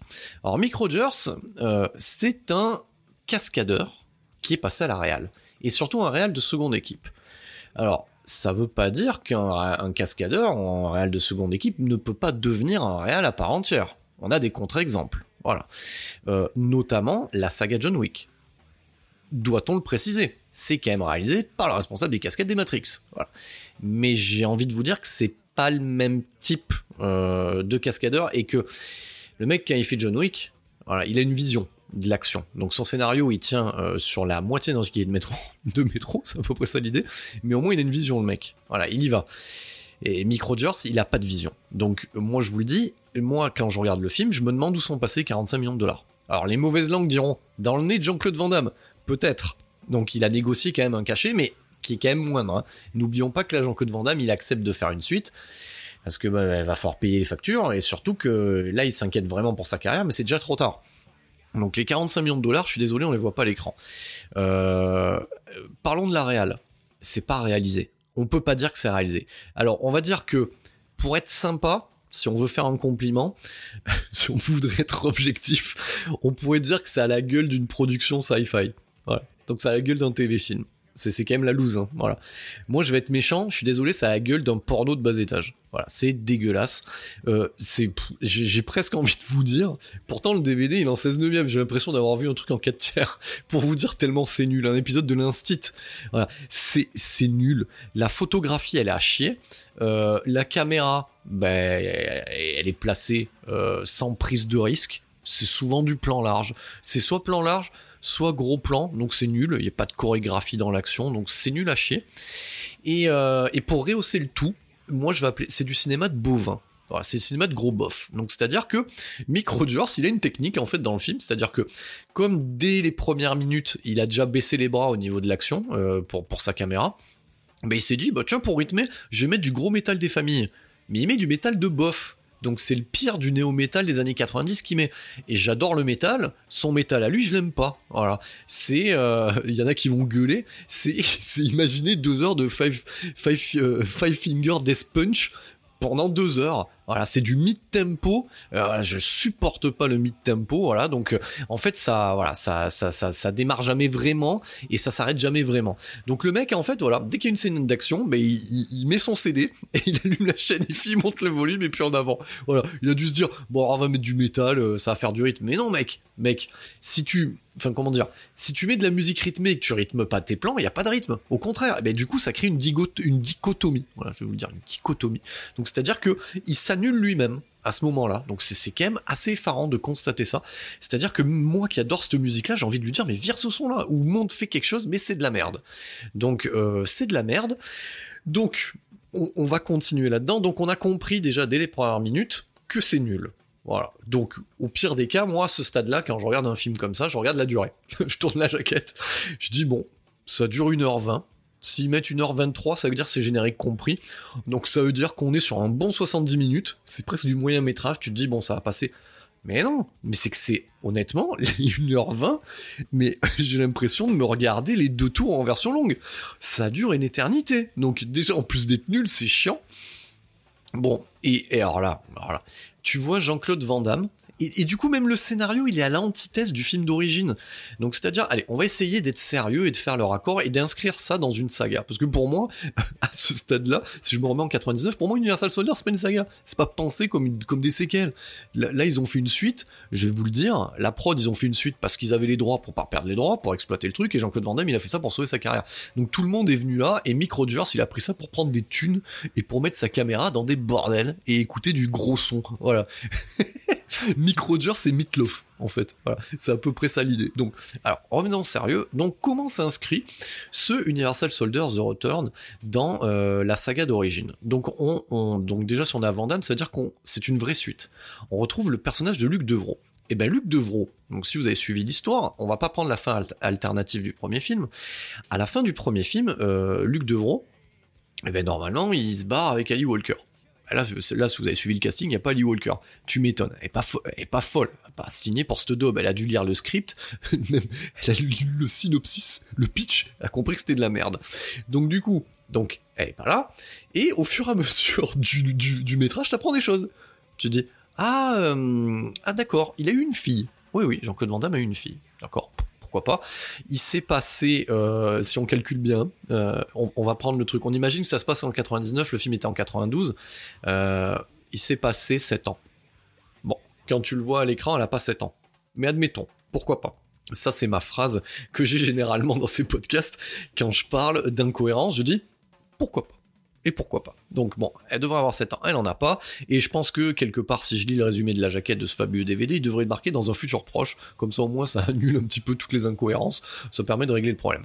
Donc du coup, il a une gamine, il a perdu sa femme, qu'on voit en photo, qui ressemble à Lee Walker, qui n'est pas Ali Walker, mais on comprend que ça pourrait être le personnage d'Ali Walker, pourquoi pas, voilà. Donc je vais arrêter de dire pourquoi pas, je vous promets. Donc du coup, ça se passe comme ça, et le mec, en fait, parce que bon, l'armée quand même euh, lui a, un petit peu, lui a un petit peu flingué sa vie quand même. Hein. Ils l'ont pris mort, ils l'ont réanimé, ils l'ont obligé à faire des trucs. Mais lui, qu'est-ce qu'il, qu'est-ce qu'il a décidé de faire dans cette suite? Ben d'entraîner les Universal Soldiers. Ben, ben attends, riche idée. je veux dire, c'était une riche idée sur le papier. Donc je veux dire, là, du coup, les Universal Soldiers, c'est devenu un petit peu le laser quest du coin. Voilà. Donc c'est-à-dire que l'armée apprend le truc, euh, Jean-Claude il a la banane, il sourit, il les entraîne, etc. Il fait des blagues. Et, et du coup, je vous le dis, dans ce film-là, ça se voit qu'il est, euh, qu'il est à côté de ses pompes, Van Donc déjà d'une, il fait toujours des, vieilles blagues, il est toujours en train de rigoler, tu, tu vois qu'il est pas dedans. Il, surjoue tout ce qu'il fait, ou sinon il est à côté de la plaque en termes d'émotion. Donc t'as bien compris qu'on est dans le dur, là. Donc voilà. Si, euh, si t'avais pas vu Piège à Hong Kong et Double Team, là tu regardes euh, ce Universal Soldier, t'as compris qu'il y avait un problème avec l'acteur principal. Donc lui, il est à côté de ses pompes, et, euh, et c'est malheureux de le dire, mais euh, on est quand même 7 ans après Universal Soldier, il est capable de rien à l'écran. Donc il va, il est déjà, euh, Jean-Claude Van Damme avait amené quelque chose au cinéma à l'époque, c'était que il faisait euh, ses scènes d'action en un seul plan. Donc pour montrer que c'était vraiment lui qui le fait. Là déjà c'est monté. Voilà. Donc euh, c'est donc tu vois les coups de pied etc. Donc c'est des des inserts. Donc déjà que Micro il est pas doué. Donc en plus si Van Damme il s'est pas donné un coup de pied dans le film, on a un problème. Donc donc du coup il fait deux trois trucs et tu vois la doublure. Donc voilà, moi déjà, en tant que fan de films d'action, et, je me, comme je l'avais pas vu ce film-là à l'époque, je m'étais dit quand même, on est dans le bas, mais je pensais que le mec était encore en état. Non, dans ce film-là, il est juste venu prendre la thune, il est à côté de ses pompes et il fait le minimum syndical. Donc pour ceux qui sont fans de Van qui sont venus voir ce film-là, donc déjà que c'est de la merde, lui il sauve pas les meubles. Donc, euh, donc revenons au, pitch de départ. Euh, donc du coup, bah voilà, donc ça annule complètement le travail du premier film. Alors si, si, vous, si certains considèrent qu'il y avait un travail, il y en avait un quand même. Ça annule le truc, donc c'est-à-dire que c'est complètement con que euh, l'ancien Universal Soldier s'occupe des nouveaux Universal Soldier. C'est une idée de merde sur le papier, parce que les Universal Soldier, c'est quand même un truc qui est voilà qu'on peut pas soutenir quelque part. Ça met en place des anti-héros, si vous préférez. Donc c'est de la manipulation génétique de l'armée. Là c'est là c'est cool. Donc ça a lieu euh, dans un camp d'entraînement qui est assez sympa. Et, euh, et tous ces Universal Soldiers, parce qu'il y a une petite mise à jour quand même par rapport à la version précédente qui était partie en couille. Bon, elle est partie en couille pas parce que les Universal Soldiers étaient dans la merde, c'est parce qu'ils avaient Dolph Lundgren. Voilà. Et qui était un petit peu un psychopathe. Donc euh, psychopathe, psychopathe une fois, psychopathe toujours, psychopathe toujours quelque part. Donc là, ils sont pilotés par une intelligence artificielle qui s'appelle Seth. Et là, tu sens qu'au niveau du scénar, on bouffe à tous les râteliers. Donc remettons le film dans son contexte. On est en 99, euh, il y a eu un grand bouleversement au cinéma qui s'appelait quoi? Qui s'appelait Matrix. Voilà, ça sort la même année. Et ce qui est malheureux, c'est que moi j'étais pendant deux secondes, je me suis dit bon, au pire la musique elle peut être bien de ce Universal Soldier parce que c'est Don Davis. Et Don Davis, il avait signé euh, bah, la partition mythique de Matrix. Putain de merde c'est de la merde. Le Don Davis, là, il fait de la musique de film porno. Donc c'est vraiment nul. C'est nul. C'est la musique d'ascenseur. Donc je ne comprends pas. Je ne comprends pas. Alors peut-être, peut-être qu'il était en même temps, parce que j'ai pas vérifié quand même euh, les, on les semaines de tournage, etc. Peut-être qu'il était sur Matrix et que il utilisait ses deux mains pour composer pour Matrix et qu'il a utilisé son pied gauche sur un autre clavier pour composer celle de Universal Soldier. Je pense que c'est ça. Donc c'est pour vous dire qu'en fait, à tous les niveaux de la prod, tout le monde s'en bat les couilles. Voilà. Donc tout le monde s'en bat les reins de ce qu'ils sont en train de faire sur ce film. C'est ils prennent l'argent et ils se barrent. Voilà, c'est ça qu'il faut comprendre. Donc même que la musique de Don Davis, c'est de la merde. Donc euh, on est en 99, on est en droit d'attendre autre chose. Mais du coup, euh, au niveau du pitch, on bouffe à tous les râteliers. Donc c'est-à-dire que là, moi j'ai même vu des liens avec un film des années 70 qui est Génération Proteus. Voilà, c'est pour vous dire tellement ça va chercher loin. Donc euh, en même temps, ça je pense que c'est le côté William Malone. Mais c'est nul, c'est un scénario de série Z. Donc en gros, on a un super ordinateur qui contrôle les Universal Soldier en leur mettant des implants dans le crâne il ressemble euh, à l'ordinateur HAL de 2001. Donc si t'es pas trop con, t'as compris dans les premières minutes que l'ordinateur il va se rebeller. Voilà. Et qu'il va piloter les Universal Soldier. Fin de l'histoire. Voilà l'histoire de base. Donc du coup, ben, ça arrive. Donc forcément, on a, euh, on a l'armée qui veut couper les vivres au Unisol parce qu'il y a eu un petit dérapage, mais vous inquiétez pas, le cocaïné euh, a pu rectifier le tir avec le bon sourire en disant oh, vous inquiétez pas, deux trois pichenets, je peux me les faire, euh, je peux me les faire un à la fois quand même les, les Unisol. Donc du coup, le super ordinateur avant forcément que euh, on va vouloir le débrancher, qu'on va couper les vivres, ben pour se défendre, qu'est-ce qu'il fait? Et eh ben du coup, et eh ben il s'isole et il va contrôler euh, les Unisols tel le Skynet du pauvre, parce que ça bouffe chez Terminator aussi. Voilà, c'est Skynet et les Unisols, c'est les T800. Voilà, c'est à peu près ça l'idée. Et, et, du coup, il y a quand même 45 millions de dollars. Hein. On est déjà dans un film de couloir, donc tout se passe dans la station dans les escaliers, etc. J'ai pas encore parlé des, euh, des unisols en eux-mêmes, des, des, seconds couteaux. On va y venir. Donc tout c'est censé se passer dans cette base et, euh, et on a tout et n'importe quoi dans ce film-là. Donc euh, déjà, le, on va dire que la Némésis en chef, voilà, est incarnée par un, espèce de catcheur, Bill Goldberg. Oh, il est d'un Z et dans le rôle de Roméo. Voilà. Donc le mec, c'est une armoire à glace chauve et son nom c'est Roméo si on se fout pas de la gueule du monde, quand même. Alors oui, vous allez me dire, essaye d'avoir un peu de second degré. Non, mais à ce stade-là, c'est même plus du second degré. Là. C'est voilà. Donc tout le monde s'en fout. C'est un jeu bordel. Donc le mec s'appelle Roméo. Il joue comme une endive. Donc euh, j'ai envie de vous dire, celui qui faisait euh, Braco là dans, dans Best of the Best 2, c'est-à-dire Ralph Moller, c'est l'acteur studio à côté. Donc là, Bill Goldberg, il, bouge les sourcils, il a le sourire gourmand. Voilà, c'est du grand n'importe quoi c'est du grand n'importe quoi à ce niveau-là euh, en termes de casting. Bon, passe encore. Passe encore, pourquoi pas. Donc du coup, on a notre Skynet du port qui décide de conquérir le monde. Et putain, par contre, vous verrez qu'en termes de storyline, putain, on dirait l'ère d'Ultron Avenger 2 à un moment donné, sans déconner. Alors peut-être que c'était précurseur. Alors déjà que j'aime pas l'ère d'Ultron, alors d'avoir trouvé les similitudes entre ce navet et celui-là, franchement ça force le respect. J'y reviendrai sur ce côté-là. Donc du coup, bah, les Unisols ils se retranchent tout ça, donc on a l'armée qui commence à se mettre à l'extérieur, comme souvent, hein, voilà, on, installe des campements, des Tokiwoki, mais qu'est-ce que nous allons faire? Oh mon dieu, les Unisols c'est horrible, etc.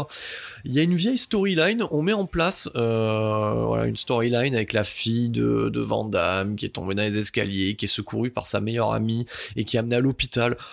Tout le monde s'en fout là. Donc, enfin, on est venu voir Universal Soldier quoi. Enfin, je sais pas, on n'est pas venu voir The Babysitter quoi, ou Babysitter quoi, à ce moment-là quoi, sans déconner. Donc on a une vieille storyline. Euh, à noter que tout, alors quand je vous disais ça a une gueule de porno, toutes les actrices sont sont sont siliconées et sont refaites. Voilà.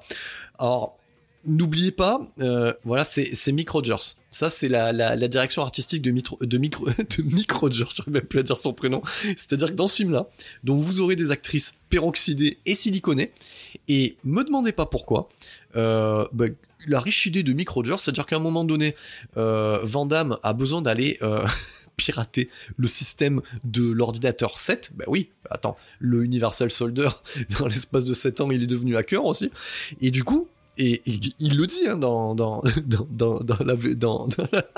il le dit dans les dialogues, je suis mort de rire. Il dit euh, oui, il faut qu'on aille euh, dans le club de striptease parce qu'ils ont la meilleure euh, connexion internet, ce que vous voulez ordinateur. Ben oui, allons dans le club de striptease, bien sûr, bien sûr. Donc du coup, ben, t'as le droit à deux minutes gratos de topless et de fesses parce que Mick Rogers, mais il n'oublie pas de mettre un petit peu de métal à ce moment-là. Mais oui, à ce stade-là, t'es dans le mauvais goût assumé. Voilà. Donc t'es dans la merde, là t'es dans le mauvais goût, t'es vraiment dans le côté porno californien. Voilà, pour ceux qui connaissent, voilà, t'as vraiment ce look là. Voilà, donc on est chez Brian Newsda mais sans le talent en fait. Voilà, sans le talent, sans l'envie, sans les plans, sans la réal, sans tout ce que vous voulez. Donc du coup, euh, ce qu'il faut pas oublier, c'est que euh, fainéantise de scénariste, euh, ben oui, Ali Walker n'a pas pu revenir parce qu'elle avait pas envie de signer, donc on a tué la femme de Vandame, mais il faut quand même lui mettre un love interest. Donc forcément, comme les Unisols sont retranchés dans une base et qu'il y a l'armée, ben on va envoyer une journaliste. Ben voilà, on va mettre une, un espèce de sosie plus jeune d'Ali Walker avec moins de talent. Et, euh, et, du coup voilà ça sera le love interest. Et c'est elle qui l'embarque dans le club de striptease. Bon ça te, ça donne euh, lieu à quelques dialogues un peu bof mais bon euh, à ce stade là notre ami Jean-Claude pour notre plus grand désespoir il, il, est hystérique dans son jeu donc autant dire qu'il fait le minimum syndical et ou que des fois il en fait trop par moment. Voilà. À noter quand même que Mick Rogers voilà si, si vous étiez en droit d'attendre un film autre voilà, euh, c'est-à-dire un truc plus sérieux, vous l'aurez pas. Par contre, si vous êtes à, vous aimez le navet, si vous aimez la série Z, ah, il est parade. Donc c'est-à-dire que il n'hésitera pas à demander euh, à cette journaliste à se changer, euh, à se déshabiller gratuitement. Ça ne sert à rien. Donc j'ai regardé le film, j'ai regardé la scène, et à ce moment je me dis mais à quoi ça sert? Je dis donc lui, euh, donc Van va conduire le van de journalisme de la nana pour aller trouver la source, parce que vous verrez il y a une petite storyline comme quoi l'ordinateur a été aidé par un autre hacker. à ce stade-là tout le monde s'en fout, j'ai envie de vous dire. Mais donc du coup ils sont amenés à prendre, euh, parce que voilà, euh, n'a pas de bagnole à part ce stade-là du film, donc il prend le van de la journaliste et elle lui propose de conduire, comme ça, ça lui permet d'aller se changer. Mais pourquoi faire? Donc voilà, la question est pourquoi faire? Donc c'est-à-dire que ils, vont pas faire quelque chose de spécifique, mais c'est pas grave. Elle se change, donc elle enlève sa chemise pour mettre un pull, ce qui permet euh, de, de voir du coup de l'avoir en soutif et ça permet une vanne un petit peu bof de Vandame. Donc c'est nul, ça sert à rien, c'est complètement gratuit. Bon, j'ai envie de vous dire, ne faisons pas la fine bouche, prenons le plaisir là où il est, euh, là où il est présent. Donc, il tombe, euh, et là, c'est à ce moment-là où euh, Dites-vous bien que l'enquête de ce film-là, à ce niveau-là, c'est le niveau d'un Scooby-Doo hein, ou d'un épisode de Buffy contre les vampires. Hein. Donc, il tombe nez à nez avec un, oh là un acteur. J'ai même pas osé chercher son nom parce que j'avais pas envie de me faire mal euh, à retenir ça. Voilà, un acteur de seconde zone euh, avec une teinture des piercings qui écoute, bien entendu, je vous le donne en, en, mille, du mauvais métal très fort. Voilà, qui dit ha ha ha, j'ai aidé Seth euh, à se renouveler, blablabla, blablabla, blablabla. Donc, il se fera défoncer parce que à ce stade-là eh ben on est dans euh, Avenger 2, l'ère de Ultron. C'est-à-dire que Seth, il a pour but de détruire les humains. Et que fait une machine qui veut détruire les humains? Ben, elle essaye de devenir humain, ce qui est totalement logique en termes de psychologie. Donc vous avez compris que c'est complètement con à ce stade. Et, euh, du coup, euh, Seth va investir le cerveau et le corps de l'unisol ultime, incarné par Michael J. White. On est à peu près à un quart d'heure de la fin. Donc tout ça, c'est dans la première. Donc ça veut dire que en fait, le film n'a jamais démarré quelque part. Voilà. Et donc là, tu te dis ça va démarrer parce que c'est vendu sur la jaquette. Michael J. White, si tu fait un peu de recherche, il a incarné Spawn euh, à l'écran. Il a été la doublure dans plein de dans, plein de cascades dans cinéma d'action, dans X-Men, etc. Donc euh, c'est une doublure. Alors, j'ai peut-être dit des conneries, c'est peut-être pas dans X-Men, c'est dans autre chose. Bref, donc ça a été, c'est une doublure assez connue euh, dans le cinéma d'action, et il a tenté aussi euh, des rôles de second plan. Il est dans Hors Limite aussi. Euh, il a un très très bon rôle dans Hors Limite avec Steven Seagal. Toujours mettre du Seagal hein, dans sa chronique. Et, du coup, tu es en droit d'attendre quelque chose. Et, et effectivement, il y a un petit sursaut à la fin. Donc il y a un petit combat, euh, voilà, euh, mano à mano, voilà, donc c'est euh, le face-to-face entre Luc Devro et, et, Seth, la machine, donc Michael J. White et Jean-Claude Van Damme. Et là, bon, voilà, ça démarre un petit peu, mais c'est la déception. Donc tu sens, tu sens déjà qu'il y a de la doublure pour Van Damme, alors que Michael J. White, il fait son truc, hein, voilà. Alors, bien entendu, même s'il a de la casquette, il fait, on va dire, 80 pour, 90% du boulot. Ça l'empêchera pas de se faire défoncer la gueule, et fin des années 90 oblige, dans euh, une orgie de tout numérique, euh, qui est à peu près euh, du niveau des créatures des Langoliers de Tom Holland ou de, mauvais, de mauvaises, des mauvaises suites de Mortal Kombat. Voilà, c'est à peu près ça. Donc, ça se finit comme ça. Donc, il bute, voilà, le vilain final. Tout le monde est content. On fait sauter, du coup, tout avec, avec les unisols qui étaient encore en lice. Et puis voilà, l'honneur est sauf, quoi. Et, putain, et, c'est vraiment de la merde. Donc ça fait mal, hein. Ça fait mal de. Alors ça fait peut-être moins mal que quand c'est sorti à l'origine. Moi, je l'ai vu après coup, bien entendu. Mais euh, ouais, ça fait pitié quand même. Hein. Franchement, moi, à ce stade-là, euh, j'étais pas vraiment vraiment chaud patate quand même derrière même si j'étais super vénère pour les Johnny Adams je me suis dit quand même c'est quand même pas le même niveau donc si on fait le bilan de cet opus 2 euh, c'est un gâchis voilà. Euh, je peux déjà le dire dès à présent sans, sans rentrer dans la chronique des, opus suivants putain s'ils avaient filé 45 millions de patates à Johnny Adams à l'époque on aurait eu autre chose. On aurait eu autre chose. Là en l'état c'est un beau gâchis. C'est un film qui est une déception en tant que suite c'est une déception euh, en tant que film d'action, c'est une déception en tant que film d'action de SF, et c'est le dernier film au cinéma de à l'époque, hein, parce que euh, certains films qui ont été tournés il y a quelques années ont eu des sorties spécifiques au cinéma pour Van Damme, mais à l'époque c'était le dernier film de Van Damme au cinéma. Putain, euh, quelle tristesse. Voilà, quelle tristesse. Donc, pour ceux qui l'ont vu, ce film-là, ben, vous savez de quoi je parle pendant que vous êtes en train de m'écouter. Pour les autres, j'ai envie de vous dire, ne le regardez pas, ne le regardez pas, ou sinon c'est vraiment vous êtes déviant. Ne, ne, regardez pas cette merde, ça n'en vaut pas la peine, ne, l'achetez pas. Euh, passez directement aux opus réalisés par, euh, par et qui mettront un petit peu de temps euh, avant de se faire, bien entendu.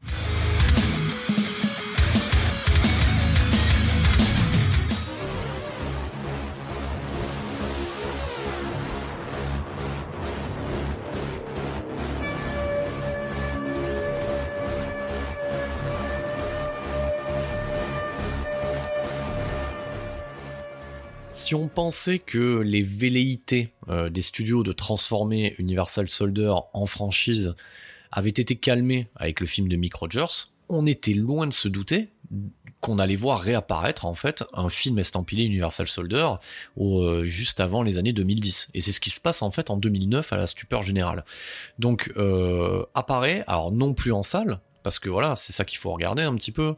Dix ans après, il s'en est passé des choses. Hein. Donc c'est-à-dire que Van Damme, eh ben, il a plus l'aura qu'il avait à l'époque.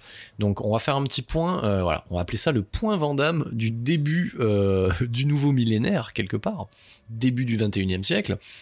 Ce qu'il faut comprendre, c'est que voilà, on en a souvent parlé. Donc moi, j'avais déclaré tout l'amour euh, que j'ai pour pour cette star du cinéma d'action, parce que j'adore ces films-là. Voilà, je trouve sincère, honnête il a une certaine forme d'humilité, mais comme toutes euh, les stars de l'époque, hein, que ça soit euh, les Stallone, les Schwarzenegger qui voulaient, il y a toujours des cadavres dans, le placard, que ce soit de l'adultère, de la drogue, ce que vous voulez. Donc, et oui, Jean-Claude Van Damme, ben oui, il a goûté au Star System et, forcément, il s'est brûlé les ailes tel Icar avec de la poudre blanche. Et c'est vrai que il a atterri dans les tréfonds du direct to DVD. Et j'ai envie, si on fait un parallèle avec toutes ces stars d'action euh, des années euh, des années 80-90, ils, ont tous goûté euh, à cette déchéance, à manger leur pain noir. Stallone a eu son passage à vide. Voilà. Et c'est lui qui s'est refait comme à l'époque, grâce au personnage de Rocky.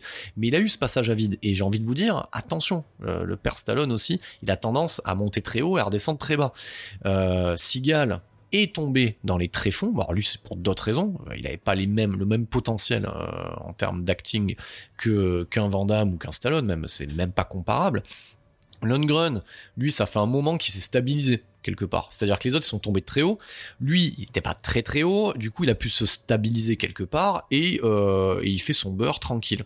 Donc voilà, tous ces euh, tous ces acteurs là. Euh, en 2009, enfin dans le début des années 2000, ils sont abonnés à ce qu'on appelle au direct to DVD. Voilà. Et un direct to DVD spécifique pour ceux qui ont écumé ces débuts des années 2000, c'est-à-dire que bon, voilà, c'est un peu la souffrance quoi. C'est des petits budgets tournés à la chaîne en Europe de l'Est. Ça fait mal au cul. Voilà. Donc et, pour vous dire, ça donne même pas envie d'aller en tant qu'Européen voyager en Europe de l'Est, parce que putain leurs films ils font pitié quoi. Donc euh, j'ai envie de vous dire, regardez la différence entre rien que le Die Hard numéro 4 et le Die Hard 5. Mais t'as envie de mourir quand tu regardes Die Hard 5. Voilà. Le John Moore en Europe de l'Est. Non, non, non, c'est pas une bonne idée. Moi, ça m'a dégoûté de l'Europe de l'Est. Donc autant vous dire que je m'étais goinfré, euh, on va dire, tous les premiers Vandamme de cette période. Oh, j'y ai laissé des plumes, mais même les premiers cigales, ouais, t'as envie de crever, quoi. Donc, quand tu vois qu'en 2009 débarque un Universal Soldier et que tu vois hein, sur l'affiche c'est un peu désaturé, tu regardes un peu la bande annonce, c'est ça pue l'Europe de l'Est. T'as pas envie de le regarder. t'as pas envie, c'est bon, t'as as, eu ta dose. Tu, sais ce que ça peut donner. Et ben en fait, erreur fatale. voilà, mauvais erreur de jugement. Donc, mais comme quoi, des fois, il peut y avoir des surprises. Mais dites-vous bien que cette, que cette franchise-là, elle a ni queue ni tête. Donc quand tu vois apparaître euh, sans regarder le film, quand tu vois le truc, tu te dis putain mais qu'est-ce qu'ils vont nous faire? Voilà, un Universal Soldier en, Europe de l'Est. Qui, a envie de voir ça? Qui a envie de voir ça? Donc euh, au final, c'est pour cette raison-là que moi je m'y suis pas jeté euh, dans un premier temps. C'est bien après bien des années après, où euh, j'ai entendu des gens, voilà, des potes à moi, qui, qui n'ont pas euh, bouffé toutes ces merdes, qui sont tombés comme ça, voilà, à un moment donné, donc limite sur Energy 12, RTL 9, limite, ou qui l'ont regardé sur Canal, qu'on dit ouais, quand même, le, le Universal Soldier, là, le dernier, il tape bien. Ah, toi, tu fais, ah ouais? Mais tu parles de quel? Le combat absolu Non, non, je sais pas de quoi tu parles. Non, je te parle le dernier là, euh, celui avec Dolphin. Et là, tu commences quand tu commences à entendre plusieurs fois la même chose. C'est un petit peu comme quand on te recommande un, album que t'avais jugé mauvais, que t'as pas acheté, que t'as pas écouté. Voilà. Et à un moment donné, tu dis bon bah tiens, je vais quand même l'écouter pour voir ce que ça donne. Pour, pour me faire une nouvelle idée. Et, et c'est vrai que euh, ce Universal euh, Soldier Regeneration, c'est une bonne surprise c'est une bonne surprise. Donc on, va rentrer un petit peu dans le détail de, cette prod. Donc euh, ces deux suites-là, euh, qui sont tournées pour le marché vidéo, c'est ça qu'il faut comprendre, euh, sont produites par plusieurs petits studios en même temps. Voilà. Donc ça, c'est différents fonds de financement. Donc il n'y a pas un studio en particulier. Et c'est distribué, en, en tout cas, c'est distribué par Studio Canal, notamment pour le Régénération, et le Day of Reckoning, le jour du jugement, donc le dernier opus, c'est fait par Wildside. Donc c'est plutôt bien distribué euh, en, Blu-ray et, ça a de la gueule. Au final, ça a de la gueule parce que quand on dit DTV, quand on dit DTV, ben on dit moyen, euh, petit budget et tourné pour la télévision, donc réalisateur de télévision. Mais tu commences un petit peu à te dire bon, il y a un truc, qui se passe, il y a un truc qui est pas normal pour un DTV de ce gamme-là, c'est pourquoi c'est aussi bien. Voilà. Tu te dis pourquoi c'est aussi bien? Alors que dans le précédent Universal Soldier, tu te demandais pourquoi c'est aussi nul. Donc là, tu te dis, ça devrait être nul, mais ça l'est pas. Donc le budget alloué, c'est 10 millions de dollars. Donc c'est rien. Mais, mais John Yams, avec 10 millions de dollars, il fait 100 fois plus que Mick Rogers avec 45 millions de dollars. Donc ça, ça fait quand même flipper. Voilà. Donc euh, ça, ça fait quand même flipper de se dire ça. De dire, putain, s'ils avaient fait venir John Yams sur le précédent, on n'en serait pas là. On n'en serait pas là. Mais ça, euh, ça fait partie de l'histoire, c'est comme ça. Donc John Yams, c'est pas un inconnu, mais à ce moment-là, c'en est un. Mais pour ceux qui connaissent un petit peu le cinéma de genre, c'est le fils de quelqu'un. C'est le fils de Peter Yams. Et Peter Yams, c'est quand même, alors c'est pas un réalisateur de chef-d'œuvre intemporel du cinéma, mais c'est un solide euh, artisan et qui est derrière des films qui sont restés quand même dans l'histoire du cinéma. Donc déjà la suite de 2001, fallait fallait avoir une sacrée paire de burnes pour passer derrière euh, Stanley Kubrick et faire une suite à 2001. C'est 2010 et c'est quand même bien. Voilà, c'est pas génial, c'est pas extraordinaire, mais c'est quand même honnête, c'est bien. Peter pour moi, c'est une sorte de Jonathan Mostow, si vous préférez. Voilà, c'est le mec, tu sais que c'est solide, tu sais que c'est solide en face. Donc c'est euh, Outland euh, aussi, parce que Outland avec Sean Connery, c'est de la SF en mode western qui est quand même euh, assez cool. Euh, Peter Yams, c'est du Vandame aussi. C'est le meilleur de Vandame, c'est Time Cop. C'est alors souvent les gens crachent sur ce film-là en disant que c'est un sous C'est un sous mais c'est pas mauvais non plus. Euh, du coup, mort subite. Voilà. Donc il a enchaîné deux Vandame, Time Cop, mort subite. Donc ça c'est quand même pas mal. Il est derrière aussi une comédie fantastique qui est pas trop mal, qui est peu connue, qui s'appelle Stay Tuned. Voilà. Donc euh, ça c'est quand même pas mal. Euh, et, voilà, en termes de carrière, ça va pas aller chercher bien loin. Après, il a fait de, des petits flops. Voilà, il a fait des adaptations de Michael Crichton euh, qui ont pas marché, qui sont plutôt oubliables. Et j'ai envie de vous dire un gros budget, allez, en, mode série Z rigolo, qui est la fin des temps avec Schwarzenegger. Donc du coup le mec a quand même un bon CV. Le papa il a un bon CV et la particularité de Peter Yams c'est que c'est son propre chef opérateur. Donc John Yams, euh, il a été élevé sur ces tournages-là. Il a aidé papa, entre guillemets, à la caméra. Donc déjà, le mec, euh, même si euh, quand il fait par exemple le, Universal Soldier Régénération, il a la trentaine bien tapée, c'est quand même un jeune réal, mais il a, du il a du bagage. Il a plus de bagage par exemple qu'un réalisateur qui a juste fait une école. Lui, il a fait l'école, on va dire, il a pris le métier sur le, sur le terrain. Donc ça, c'est valable. Donc John Yams, déjà, ce qu'il faut comprendre, c'est que sur ses films, il prend son père à la photo. Ah ça c'est pas anodin. Donc ça veut dire que quelque part, On a le fils, mais on a le papa pas loin. Ça veut pas dire que le papa réalise le film. Mais on a un gage d'expérience d'un solide artisan sur, sur, sur le tournage. Ce qui explique aussi les prouesses que peut réaliser John Williams donc c'est, on va dire que c'est plutôt un binôme. Moi je vois comme ça. On va dire qu'officieusement c'est euh, c'est, euh, père et fils Yams qui sont derrière euh, le revival euh, des Universal Soldier. Voilà. Donc là on vient de poser le truc. Et, et ce qui est putain d'intéressant avec John Williams et de le revoir parce que là je me suis mis quand je les quand je les ai revus. Et alors autant le Universal Soldier Régénération je l'ai revu, autant le jour du, jugement vous allez me jeter des cailloux, je l'avais pas vu ben on peut pas déjà tout voir, mais je l'avais sur ma liste. Donc ça m'a permis de faire une mini vérif au passage. Et putain, oui, c'est un putain de film. Mais on va, on va y venir tout à l'heure. Donc, euh, ce qui est intéressant euh, avec ce Universal euh, Soldier Régénération, voilà, c'est que les, les prouesses qui sont faites, c'est parce qu'il y a les deux Yams derrière, et que j'ai regardé un petit peu les dates, je suis allé fouiller un petit peu pour essayer de mieux comprendre, parce que je voulais pas avancer une connerie. Mais ouais, autant on est en train de dire parce que c'est ce qu'on peut entendre, que John Wick a révolutionné euh, la manière de filmer l'action à Hollywood. Cette idée de plan de séquence, le côté caméra à l'épaule, de voilà d'être vraiment immergé, euh, d'un côté immersif euh, dans l'action et quand ça tape, ça tape. Voilà. Euh, ben non en fait. Voilà. Donc moi je savais que derrière, bien entendu, il y avait les deux Zored, voilà, de, de Gareth. Euh, alors, je, vais, je vais vous faire rire. Là, j'ai, là je suis en train d'enregistrer le truc. Je, confonds toujours Gareth Edwards et Gareth Evans. Voilà, donc, mais je crois que c'est Gareth Evans, euh, pour être précis. Essayer de pas dire des conneries, et je pense que c'est ça. Euh, du coup, on sait que c'est, ça vient des deux Zored. Mais en regardant un petit peu, le, le premier Zored, c'est 2011. Et Universal Soldier Régénération, c'est 2009. Donc ça veut dire, en fait, que si on remonte la chaîne, euh, on prend euh, le travail qui a été fait sur les Jason Bourne, ça, ça a révolutionné le cinéma d'action parce que ça l'a imposé sur les nouvelles générations de James Bond. Ensuite est arrivé John Williams et ensuite Gareth Evans, puis suivi par le, tandem de réalisateurs euh, derrière les John Wick. Voilà, c'est bien de remettre ça en perspective parce que c'est ce qui se passe effectivement.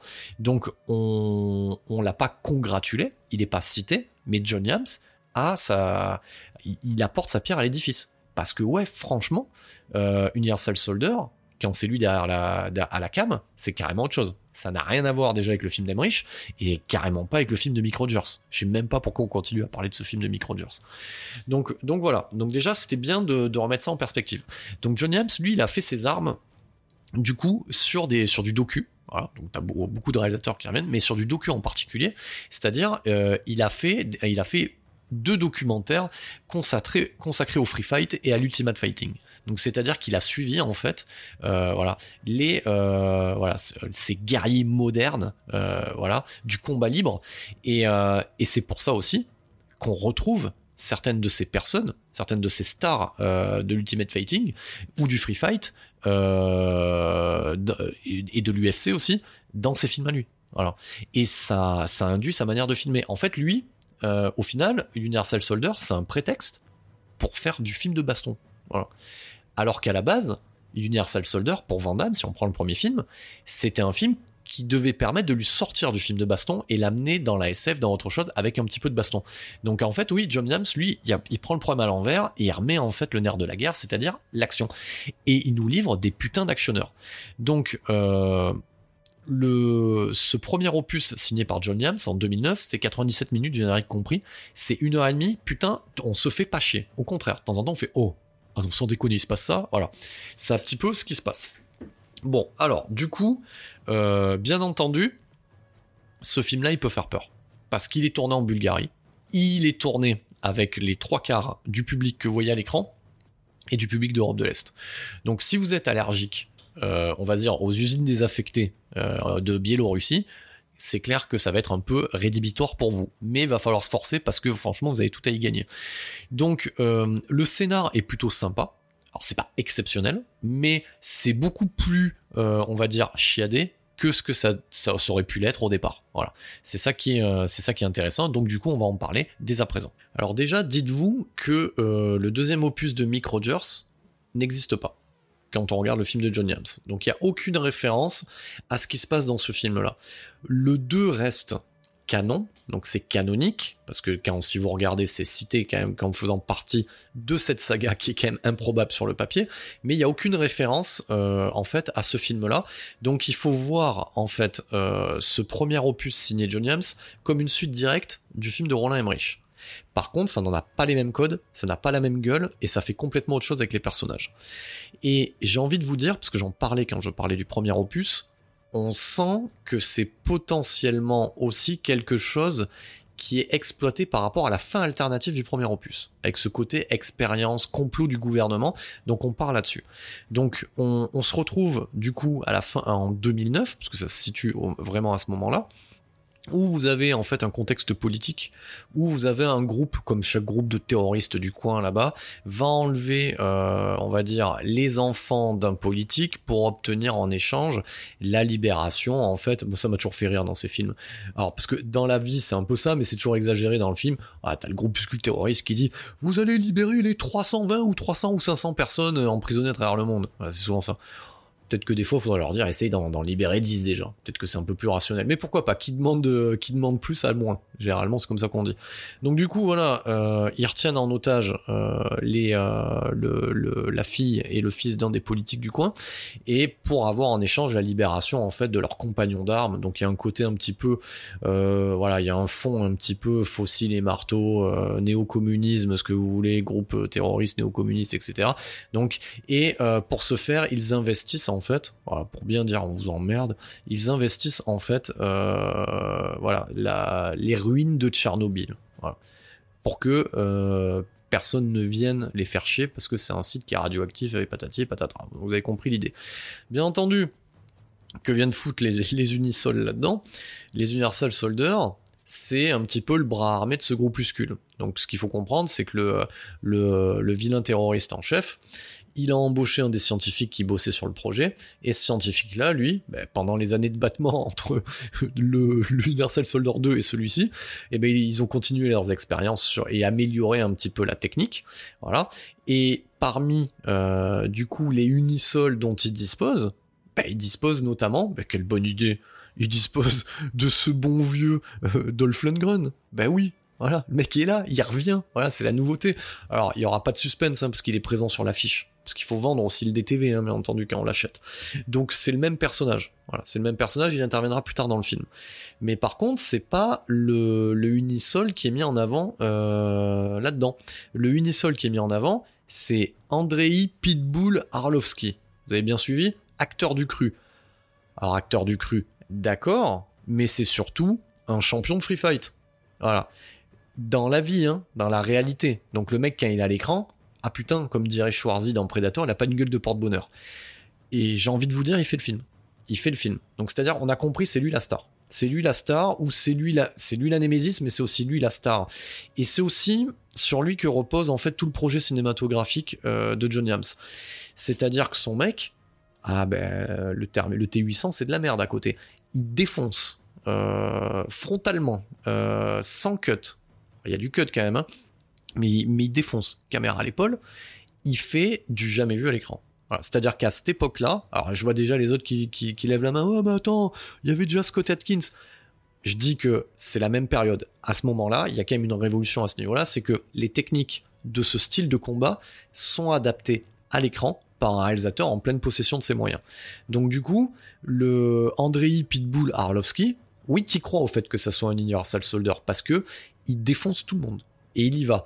Et quand il défonce, ça aussi c'est le pari cinématographique euh, du coup euh, de John James, c'est de l'ultra-violence. Donc c'est-à-dire que quand vous regardez ce film-là, voilà, autant vous pouvez mettre Universal Soldier avec, euh, avec vos gamins de 12 ans, 13 ans, etc. Celui-là c'est un peu chaud patate quand même. Donc là, là, si vous avez une petite interdiction au moins de 16 ans, au moins de 18 ans, voilà, c'est pas de l'arnaque. C'est-à-dire que là, ça défonce du crâne, ça défonce des yeux, ça coupe des bras, ça coupe ce que vous voulez, ça pète des phalanges, ça pète des bras ça y va. Voilà, c'est quand même, euh, c'est quand même du costaud. Alors, est-ce que vous saviez aussi pourquoi euh, à chaque fois il a un prénom français à la con? Euh, ben, Souvent dans les scénarios américains, voilà, le Vandame, comme il a toujours son petit accent qui traîne au début, on a pris l'habitude de franciser un petit peu les personnages pour excuser un petit peu l'accent pour le public américain. Voilà, petite parenthèse refermée. Donc Luc Devreux, ou devront, ça dépend les prononciations, ça dépend les versions. Donc euh, voilà, on n'a pas pris en compte ce qui s'était passé, ça je l'ai dit, dans le, deuxième opus d'Universal Soldier. Donc c'est-à-dire que là, on récupère en fait un mec qui est une épave, qui a pas eu de fille, qui a pas construit de vie, etc., et qui est suivi en fait par un médecin en Belgique. Donc ça permet aussi de limiter les lieux d'action parce que tout est tourné à proximité, hein, forcément. Donc en, termes d'esthétique, mais on essaye de donner un petit peu un côté international à tout ça parce que on est censé faire venir les unisols, la technologie des États-Unis un petit peu en Europe. Bon voilà, donc ça permet de noyer de poisson. Et donc du coup, euh, bah, Van ça fait quelques années en fait qu'il est suivi par un médecin. Voilà. Et ce médecin essaye un petit peu de juguler, de temporiser en fait la violence qui en, qui en lui. Donc là, on est face en fait à un Vandame qui a accusé euh, le poids des excès, le poids des ans, mais on est sur le Vandame actuel. Donc c'est-à-dire quelqu'un qui est en recherche. Voilà, on est un, peu avant JCVD, donc euh, le, film euh, éponyme sur Jean-Claude Van Damme, le faux, le faux film biographique. Donc on est quand même sur un Van Damme qui est à la recherche d'autre chose en termes de, de jeu d'acteur et c'est profitable. On est en fait sur le sur le de répliquant, si vous préférez. Donc c'est vrai que euh, John Yams va installer en fait un suspense tout au long du film, c'est-à-dire que vous n'allez pas voir du combat à mano à mano entre Van Damme et Lundgren dès les premières minutes. Ça, ça arrivera dans le dernier tiers du film en fait. C'est ça qui est intéressant. Tout ce qu'on va suivre, c'est euh, les problématiques euh, voilà de l'armée américaine et de l'armée du coin pour se débarrasser en fait de la menace terroriste et surtout éliminer cet unisol qui est quasiment invincible. Ben, John Yams, euh, il fait monter la pression, donc on attend en fait hein, la confrontation euh, entre Van et euh, notre ami André Pitbull Arlovski. Il fait monter la sauce et, et finalement en fait la team derrière le renouveau en fait des Unisol, donc la team de scientifiques pilotée on va dire en sous-main par le gouvernement américain, mais on a toujours cette, euh, cette notion de complot, euh, que c'est fait vraiment, euh, voilà, ce petit, petit côté obscur à ce niveau-là de l'armée américaine. Va solliciter euh, et va quasiment l'obliger hein, puisqu'il l'enlève en fait hein, pour pour le remettre en fait en état et pour le reprogrammer pour le combat. Et, ça permet ça permet un moment on va dire un, petit peu intéressant qui est mis en qui est mis en place par John Yams parce que on sent aussi euh, le message qui est derrière, comme quoi en fait, un petit peu ce côté Danny the Dog, un peu quelque part. Putain, ça me fait, ça me fait mal au cul de citer une production Besson. Mais on a un peu ce côté où on, voilà, on sent, euh, ou même, allez, on va faire une référence un peu plus cool, euh, le personnage de Rambo, cette bête sauvage qui a besoin de sang en fait hein, pour vivre. Bah, c'est un peu ça en fait. Donc, personnage de, de Van Damme, là, Devro, il y va résigner en mode en disant voilà, de toute façon c'est ça ma vie et puis et puis quelque part je suis je suis déjà mort en fait. Voilà. Donc euh, je suis un chien de guerre et euh, je suis un chien de la casse et, euh, et voilà, moi j'ai besoin de combat pour vivre. Donc c'est un petit peu sur ce mode-là, avec la bénédiction en fait de son de son médecin, voilà, qui était, c'est même pas un love interest, hein, voilà. Donc on sentait qu'il y avait un, petit peu plus. Bon, ça n'a pas été creusé plus que ça parce que parce que bordel de merde, dans un film pour mec où ça tape avec des combattants de l'UFC qui font eux-mêmes leur cascade, parce que c'est ça plus value. Donc forcément, on a envie que ça passe à l'action.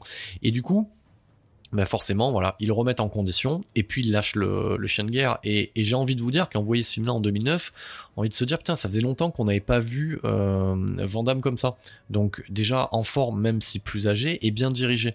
Euh, c'est un petit peu le, on, voit, on, peut mettre en parallèle le travail qu'a fait les Ringo Lam aussi euh, pour Vandame donc du coup euh, voilà il se remet dans le il se remet dans le bain il le lâche et puis il s'en va en fait dans la confrontation à la recherche en fait. Déjà parce qu'on avait perdu je, vous, remets le, le, contexte à la recherche des enfants de l'homme politique pour les extraire et surtout bah, bah, débarrasser de, cet unisol complètement taré, voilà, qui est quasiment invincible. Bien entendu, le scientifique de base euh, euh a, toujours, euh, on va dire, un secret de dernière minute, il en a sous le coude, c'est que, bah oui, il avait prévu en fait de remettre au goût du jour notre bon vieux Dolph Lundgren, parce que si vous vous souvenez, Dolph Lundgren, voilà, j'en avais parlé au départ de ce podcast, il finit dans le broyeur. Voilà, donc c'est assez compliqué euh, de pouvoir le remettre en ordre. Et c'est là qu'intervient en fait, euh, parce qu'on prend un petit peu d'actualité, euh, ben en fait il est cloné. C'est voilà, ça c'est la nouveauté en fait de cet opus, c'est-à-dire qu'on n'est plus dans récupérer en fait des militaires morts. On est là en fait pour quasiment faire de l'élevage. Voilà, on fait du clonage et on parle de voilà, on parle de dérive scientifique. Il y a un petit message derrière c'est là aussi où le propos, il, voilà, il, botte en touche, dans le sens où, ok, D'accord, très bien. Des unisols modifiés génétiquement ou carrément créés de toutes pièces, pourquoi pas Mais pourquoi à partir de débiles psychopathes du Vietnam? Ah, Ça, c'est ma question. Je pense que Johnny Hum, s'il était là, il te dirait Ouais, mais bon, voilà, c'est parce qu'il y a Dolph Lundgren et on peut pas le faire jouer un autre rôle et parce que voilà, il y a une fanbase. J'ai envie de vous dire, est-ce que vous croyez vraiment qu'en 2009, il y a une fanbase? Sur les Universal Soldier ou sinon présentez-moi-les parce que ça veut dire que ces gens-là ont kiffé Universal Soldier 2 le combat absolu. Voilà. Donc euh, donc voilà. Donc à ce, niveau-là euh, voilà. Ça on va dire que c'est la limite du propos euh, voilà qui est proposé par Johnny Hams mais c'est pas ridicule. Voilà. Faut fallait le tenter. Donc tout ce petit monde, ben voilà, du coup, Dolph Lundgren, il n'est pas présent longtemps en fait euh, là-dedans. Il est là pour sortir deux trois phrases, un petit peu comme le ferait le personnage, euh, on va dire de, de Rodger Howard dans Blade Runner. Il fait un petit peu de philosophie sur lui-même, etc. Ça amène ces petits moments euh, de troubles psychologiques. Bienvenue hein, dans, dans, dans, un film, on n'en demandait pas autant. Et puis il se fait défoncer la gueule, voilà, directement par Vandame. Voilà, un, un en mode mâchoire serrée, ultra vénère. Et tout ça nous amène au, au combat final. Et voilà, c'est voilà, c'est du bon spectacle. J'ai envie de vous dire, ça fait chier que ça soit un DTV quoi. Ça, ça méritait, euh, ça méritait de la salle. Voilà, ça en a le goût, ça en a l'odeur. Il y a les moyens. Alors les moyens, pas financiers, mais il y a les moyens techniques, l'envie euh, d'un actionneur de salle. Voilà, il y a une envie de cinéma dans ce film-là. Voilà, c'est pour ça que c'est c'est pour ça que ce film-là, euh, moi j'ai été très surpris quand je l'ai vu et je le suis encore de le regarder. Donc je trouve ça euh, bien meilleur que le film d'Emmerich, par exemple. Donc c'est un tour de force, hein. on est sur un troisième opus. Hein.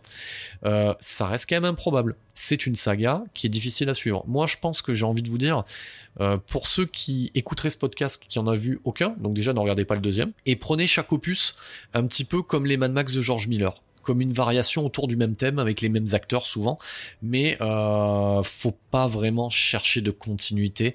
Il y a un léger truc, voilà, mais euh, ça se suit pas forcément. Et, c'est même vrai entre le ce Universal Regeneration et le l'autre opus signé par Johnny Hance derrière. Vous avez les mêmes acteurs, mais ça devrait se suivre, mais ça suit pas forcément. C'est vraiment une variation, une symphonie autour du, euh, différentes symphonies autour d'un même thème de base. Donc c'est quand même assez intéressant de les prendre sous cet angle. C'est malin au final, voilà, parce que ça évite de se prendre la tête euh, avec les incohérences, etc. Voilà, donc c'est pas clairement affiché, mais en tout cas euh, c'est vu comme ça. Donc non, c'est euh, vachement bien. Donc euh, voilà, c'est édité en Blu-ray euh, chez Studio Canal, c'est propre voilà, c'est parfait, la copie est, euh, parfaite.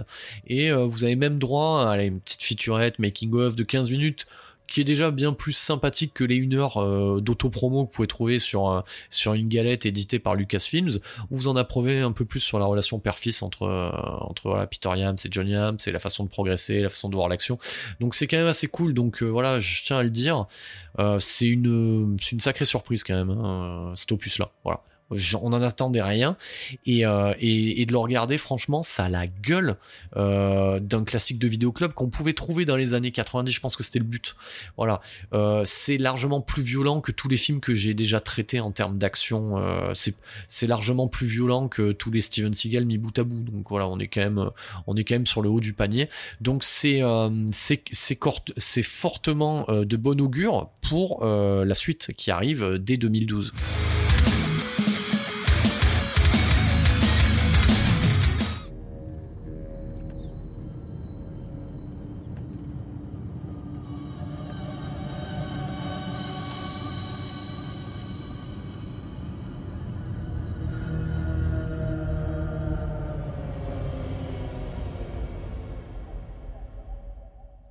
C'est donc en 2012 que débarque ce quatrième et ultime opus euh, de la saga Universal Soldier. Donc comme je le redis encore une fois, saga pas forcément attendue. Donc voilà, donc euh, deuxième opus signé Johnny Hams, quatrième opus on est en 2012 et, euh, et bien son premier Universal, le Regeneration dont on a parlé il y a, quelques instants, mais il a fait du bien à Van et aussi Adolf Lundgren, il a fait du bien à tout le monde. Parce qu'en 2012, bah, c'est le retour euh, de Van Damme au premier plan euh, à l'écran. Il avait déjà refusé, euh, ça faut le savoir, il avait refusé à l'époque le premier Expandables, et on le retrouve en tant que Jean Vilain. ça me fait toujours marrer. Donc c'est le méchant en titre euh, du Expandables 2. Et du coup, il invite à la fête aussi son partenaire à l'écran dans ce euh, nouvel Universal Soldier qui est Scott Atkins. Et on y retrouve bien entendu Dolph Lundgren qui est présent lui depuis euh, le premier opus d'Expandables. Donc c'est un, petit peu un retour en force en 2012. en 2012, c'est aussi l'année où sort un autre film de Johnny Hams avec toujours Jean-Claude Van Damme qui est Dragonflies. Et c'est aussi un an avant la mise en chantier euh, du remake de Kickboxer. Voilà. Qui est pas dégueu, hein, qui est réalisé par John Stockwell. Euh, ce Kickboxer là, il est quand même largement fréquentable. Euh, je n'en dirais je dirais pas la même chose de sa suite, mais voilà, on est quand même sur, alors ça reste des DTV, alors, je parle pas de, du Expandables 2, les mauvaises langues diront que c'est du DTV en salle, mais ça reste du DTV, mais c'est du haut de gamme euh, en DTV. On est vraiment, on est à la frontière de ce que peut proposer aujourd'hui en fait Netflix avec Tyler Ike. Oui, j'ose le dire. Euh, Tyler Ike, je suis désolé, ça a la même gueule que ce qu'a fait Johnny Hams. Voilà. Donc euh, voilà, c'est voilà. Donc on est on est sur du qualitatif, on est sur le haut du panier, sur du sur du film euh, vidéo. Donc que raconte euh, ce Universal Soldier Day of Reckoning, aka en français le jour du jugement? Alors déjà c'est une affiche de dingue parce qu'on y voit Scott Atkins, Dolph Lundgren et Jean-Claude Van Damme, plus le petit nouveau qui était déjà présent dans le précédent, Andriy Pitbull Arlovski. Putain, on a quatre cogneurs dans un même film. Ça explique aussi pourquoi le film il frôle les deux heures, parce qu'il faut laisser sa place à tout le monde. Et, euh, et du coup, j'en profite aussi euh, pour, pour vous dire, voilà, vous en foutez, mais je vous le dis quand même, euh, que j'aime beaucoup Scott Atkins. Et, et c'est vrai que Scott Atkins, c'est pas un, voilà, c'est un acteur qu'on va dire un, un kicker actionneur, euh, un action star de second, niveau, parce que voilà, il n'a pas eu, il a pas eu le, va dire le, premier plan comme pourrait l'avoir, euh, comme ont pu l'avoir les Van etc. Donc c'est quelqu'un qui a grandi, hein, c'est un acteur qui est plus jeune, qui a, grandi avec les films de Van comme Jason Statham, mais il n'a pas eu cette carrière-là en fait. Par contre, euh, il est pas là pour rigoler, le Scott Atkins. Donc si vous allez sur sa fiche wiki, je vous renseigner un petit peu sur ce mec-là, il est ceinture noire de tous les arts martiaux existants, quasiment. Donc voilà, donc euh, lui en tout cas déjà, euh, vous pouvez savoir que quand il est à l'écran, il n'est pas là pour déconner. Et c'est aussi euh, le héros d'une franchise d'action de seconde zone, mais qui est méritante, qui sont les Undisputed. Et les Undisputed, en français, c'est Un seul deviendra invincible. C'est un premier opus réalisé par Walter Hill avec Wesley Snipes. Et de suite après euh, les autres opus, euh, c'est euh, starring du coup Scott Atkins qui va avoir son personnage qui est un personnage de second plan prendre le premier rôle au fur et à mesure des séquelles. je peux déjà l'annoncer, alors peut-être que certains ne l'attendent pas, mais peut-être que d'autres en seront très contents. J'avais dit que ce, podcast du mois de décembre serait dédié à Karate Kid. Et au final, euh, c'est vrai que comme je parle de Karate Kid et de Cobra Kai, euh, autant profiter de la sortie de la saison 3 en début d'année pour faire ce podcast sur Karate Kid et Cobra Kai. Comme ça, la boucle, on va dire, est quasiment bouclée dans ce podcast. Et euh, comme ça, je fais pas une redite après en termes de news dans un autre podcast, etc. L'autre raison aussi, c'est, je vous l'avoue, c'est que j'ai regardé Karate Kid 1, c'est bien. Karate Kid 2, putain, j'ai envie de crever. Mais je le regarderai parce que je annoncé. Donc l'annonce que je vais vous faire là, c'est que, ouais, euh, de revoir Scott Atkins dans ce film-là, ouais, ça m'a donné envie de dédier euh, un, épisode du podcast à Scott Atkins. Mais pas faire juste euh, Scott Atkins, je vais consacrer le prochain épisode long à la saga Undisputed. Donc un seul deviendra invincible, on va tout chroniquer. Et là, du coup, on sera vraiment sur du vrai putain de film de frappe. Et donc ça, ça sera pour le mois de janvier. Donc revenons à nos moutons. Donc affiche euh, de malade mental. Donc euh, je précise aussi que euh, Scott Atkins, il joue aussi les cascadeurs aussi pour certains films, c'est des doublures dans des films d'action célèbres. Donc c'est un mec qui fait lui-même qui fait lui-même ses chorés. Qui, c'est lui qui fait ses cascades. Donc ça veut dire qu'à l'écran, on a au moins Scott Atkins et au moins Andrei Arlovski qui font eux-mêmes leur cascade à l'écran. Les vieux, parce qu'il faut le dire quand même, on peut dire, bon voilà, on peut les excuser s'ils font pas eux-mêmes leur cascade, mais ils sont méritants quand même parce qu'ils font les trois quarts du boulot. Donc on a euh, ce quatuor qui est présent, donc c'est vrai qu'on peut se poser la question de dire, putain, Dolph il s'est fait péter la gueule dans le premier, il s'est fait péter la gueule dans le précédent, mais il est encore là. Oui, il est encore là. Pourquoi pas? Parce que du coup on a euh, mis en place, et dès l'ultime scène du précédent opus, ce côté génétiquement modifié. Voilà. Donc on a mis en place ce truc-là. Donc forcément maintenant, bah, c'est une porte ouverte à tout n'importe quoi. Donc euh, moi, ce Universal Soldier, euh, le jour du jugement, il m'a fait penser à un autre film d'une autre franchise bizarre, qui est celle des Hellraiser.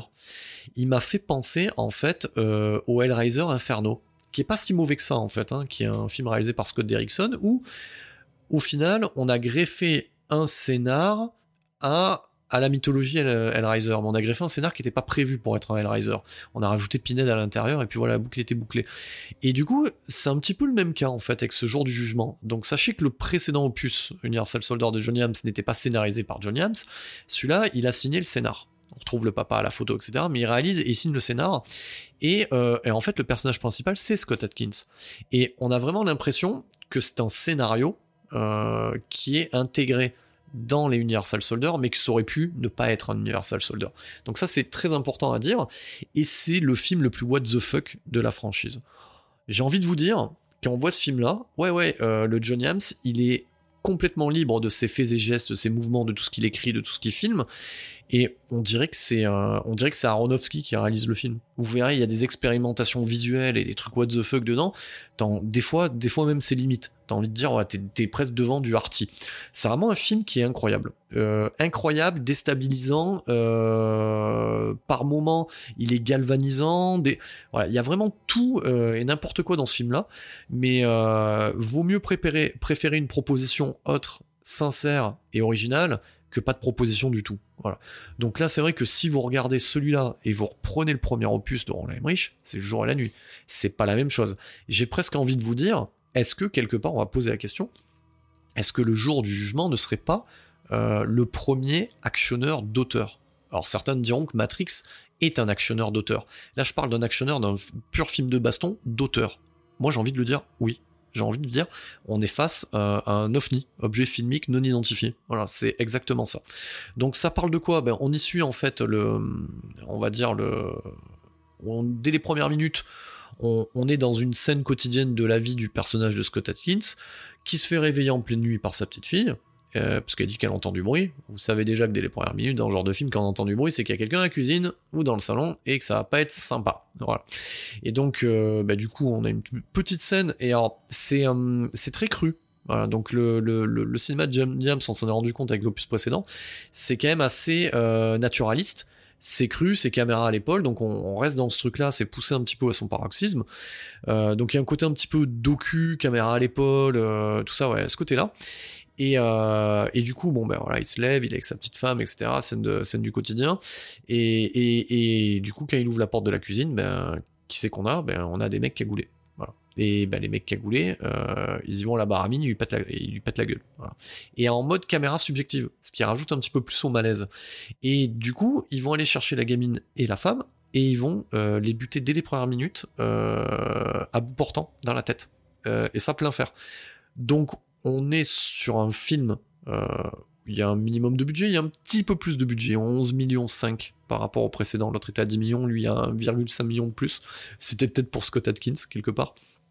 Et euh, dès les premières minutes, euh, voilà, on n'est pas là pour rigoler, euh, on bute des gosses d'entrée de jeu. Voilà, donc c'est quand même, assez hardcore. et surtout que, on va le voir assez rapidement, l'un des assaillants, des agresseurs, enlève sa cagoule et c'est Jean-Claude Van Damme. Et en plus, c'est Jean-Claude Van Damme chauve. Voilà. De toute façon, vous verrez, hein, dans ce film-là, les références sont clairement appuyées. La référence, on va dire majeure de ce film-là, c'est Apocalypse Now.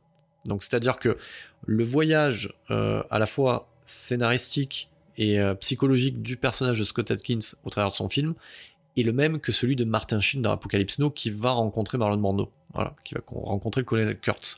Et Van Damme, c'est le colonel Kurtz de ce film-là. Donc euh, ça, c'est ce qu'il faut comprendre, c'est clairement affiché en termes de mise en scène, de caractère design, etc. Voilà, c'est ça. Donc du coup, donc sa famille euh, se fait exterminer, euh, donc agression euh, et, meurtre de sa famille. On retrouve le personnage neuf mois après. Alors c'est pas anodin, vous le verrez. Bon, des fois il y a des trucs qui sont pas très subtils. Il est resté dans le coma pendant neuf mois. C'était pas trop con. Tu sais que le précédent film parlait de génétique, 9 mois, c'est la durée, euh, voilà, c'est la, durée de gestation. Voilà, t'as as, rapidement euh, grillé le truc voilà, dès, ce moment-là, mais bon, voilà. Donc il a fait 9 mois de coma et il va mener un petit peu l'enquête euh, pour essayer de comprendre qui est ce Luc Devreux, parce que voilà, c'est le même personnage, comme je vous l'ai dit. Hein. Mêmes acteurs, même personnage, mais c'est pas forcément lié. Donc variation autour d'un même thème. Et donc il va être aidé par un, flic du FBI. Et puis on voit que Scott Atkins il pose pas trop de questions. le mec du FBI il arrive, il enquête, il aide, tout ça. T'as très vite compris que c'est pas vraiment un mec du FBI, que ça doit être la même agence qui est derrière les Unisol, etc. Et que bah oui, t'as vu Vandame et que c'est des Unisol qui l'ont agressé. Donc on va, donc on va, on va avancer un petit peu dans le récit. Euh, le personnage, euh, du coup, on va retrouver assez rapidement. Donc ce mec du FBI va réactiver euh, le bon vieux Pitbull du précédent film, le André Arlovski, qui, qui c'est le même acteur avec une barbe et des cheveux cette fois-ci, qui n'a pas le même rôle donc il n'a pas conscience de ce qui s'est passé avant. Donc euh, comme on est sur la, sur, la génétique, on peut dire que ben, c'est un clone. Voilà. Donc du coup, ça n'a rien à voir avec le précédent quelque part. Donc vous prenez plus, je vous prends la tête avec ça, c'est moi qui me prends la tête, mais vous prenez pas la tête sur la continuité.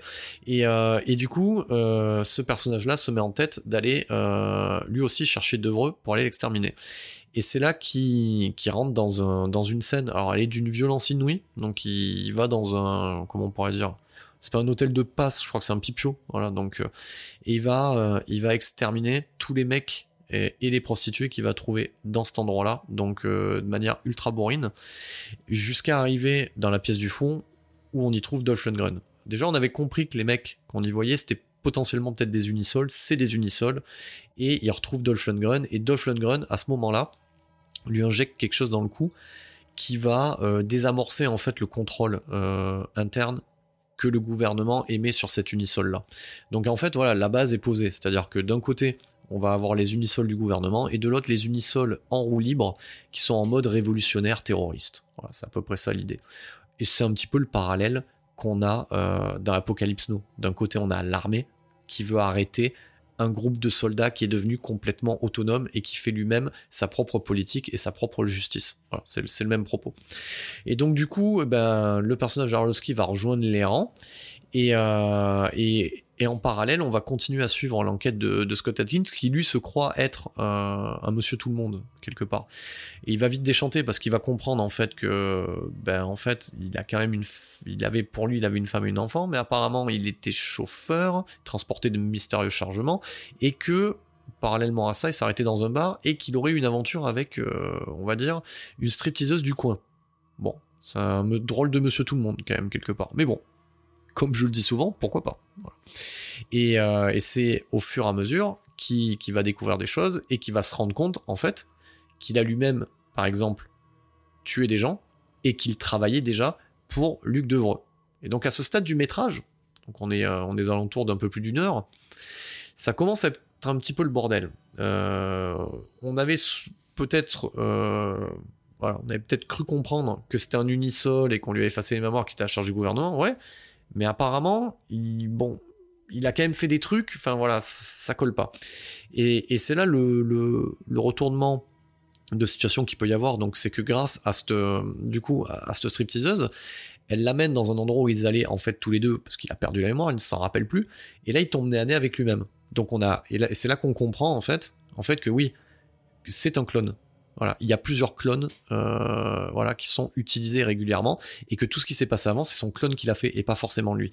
Et on comprend aussi à ce stade-là aussi, parce que un peu après, il va rentrer en contact avec des scientifiques, toujours pareil sur le projet Unisol, etc., qui travaillent pour, euh, pour le personnage de Vandame, donc Luc Devreux, que, euh, ben ouais, s'il était dans le coma, c'est qu'il était en gestation. Voilà. C'est, pour eux, c'est un petit bébé, quoi. Il a que, il a que trois semaines. Ça, il a grandi pendant neuf mois et que tous les souvenirs qu'il a de sa femme et de sa gosse n'existent pas, qui ont été greffés. Donc, à ce niveau-là, on, retrouve le parallèle avec Blade Runner, en fait. Donc c'est vrai qu'il y, a une vraie envie quand même hein, d'amener le, propos originel d'Universal Soldier ailleurs. Il y a une envie vraiment de l'amener euh, au-delà et de tutoyer, parce que voilà, euh, quand on veut, on peut, et c'est tutoyer des chefs-d'œuvre comme Blade Runner au niveau euh, bah, de se poser des questions de l'identité en fait. Euh, voilà, est-ce qu'un droïde peut avoir des sentiments? Est-ce qu'on peut considérer que s'il a des sentiments, c'est une personne à part entière, c'est un humain en fait? Voilà. Et là, on a même les mêmes interrogations au niveau du clonage d'un clone. Est-ce que le clone est un individu à part entière? Donc voilà, il y a tout un questionnement qui est mis par dessus. J'ai envie de vous dire, c'est bienvenu parce que ça complexifie un peu le propos et ça en fait pas juste un actionneur bourrin décérébré. Donc au final, ça fonctionne bien au niveau de cette espèce d'enquête de film noir autour de la paranoïa, de, de complot gouvernemental, d'expérience génétique, etc. Par contre, de l'autre, ça fonctionne très très bien, voire excellemment bien, en termes euh, d'actionneur bourrin parce que c'est bon. Hein. Euh, même moi qui ai l'habitude de regarder du, film gore, etc., on est à la frontière de tout ça quand même. Donc c'est-à-dire que ça tape, ça brise, ça casse, ça coupe, c'est sale, ça envoie. Voilà, donc euh, je viens de vous faire plein d'adjectifs euh, à la suite. c'est quand même un sacré morceau d'anthologie en termes d'action filmée.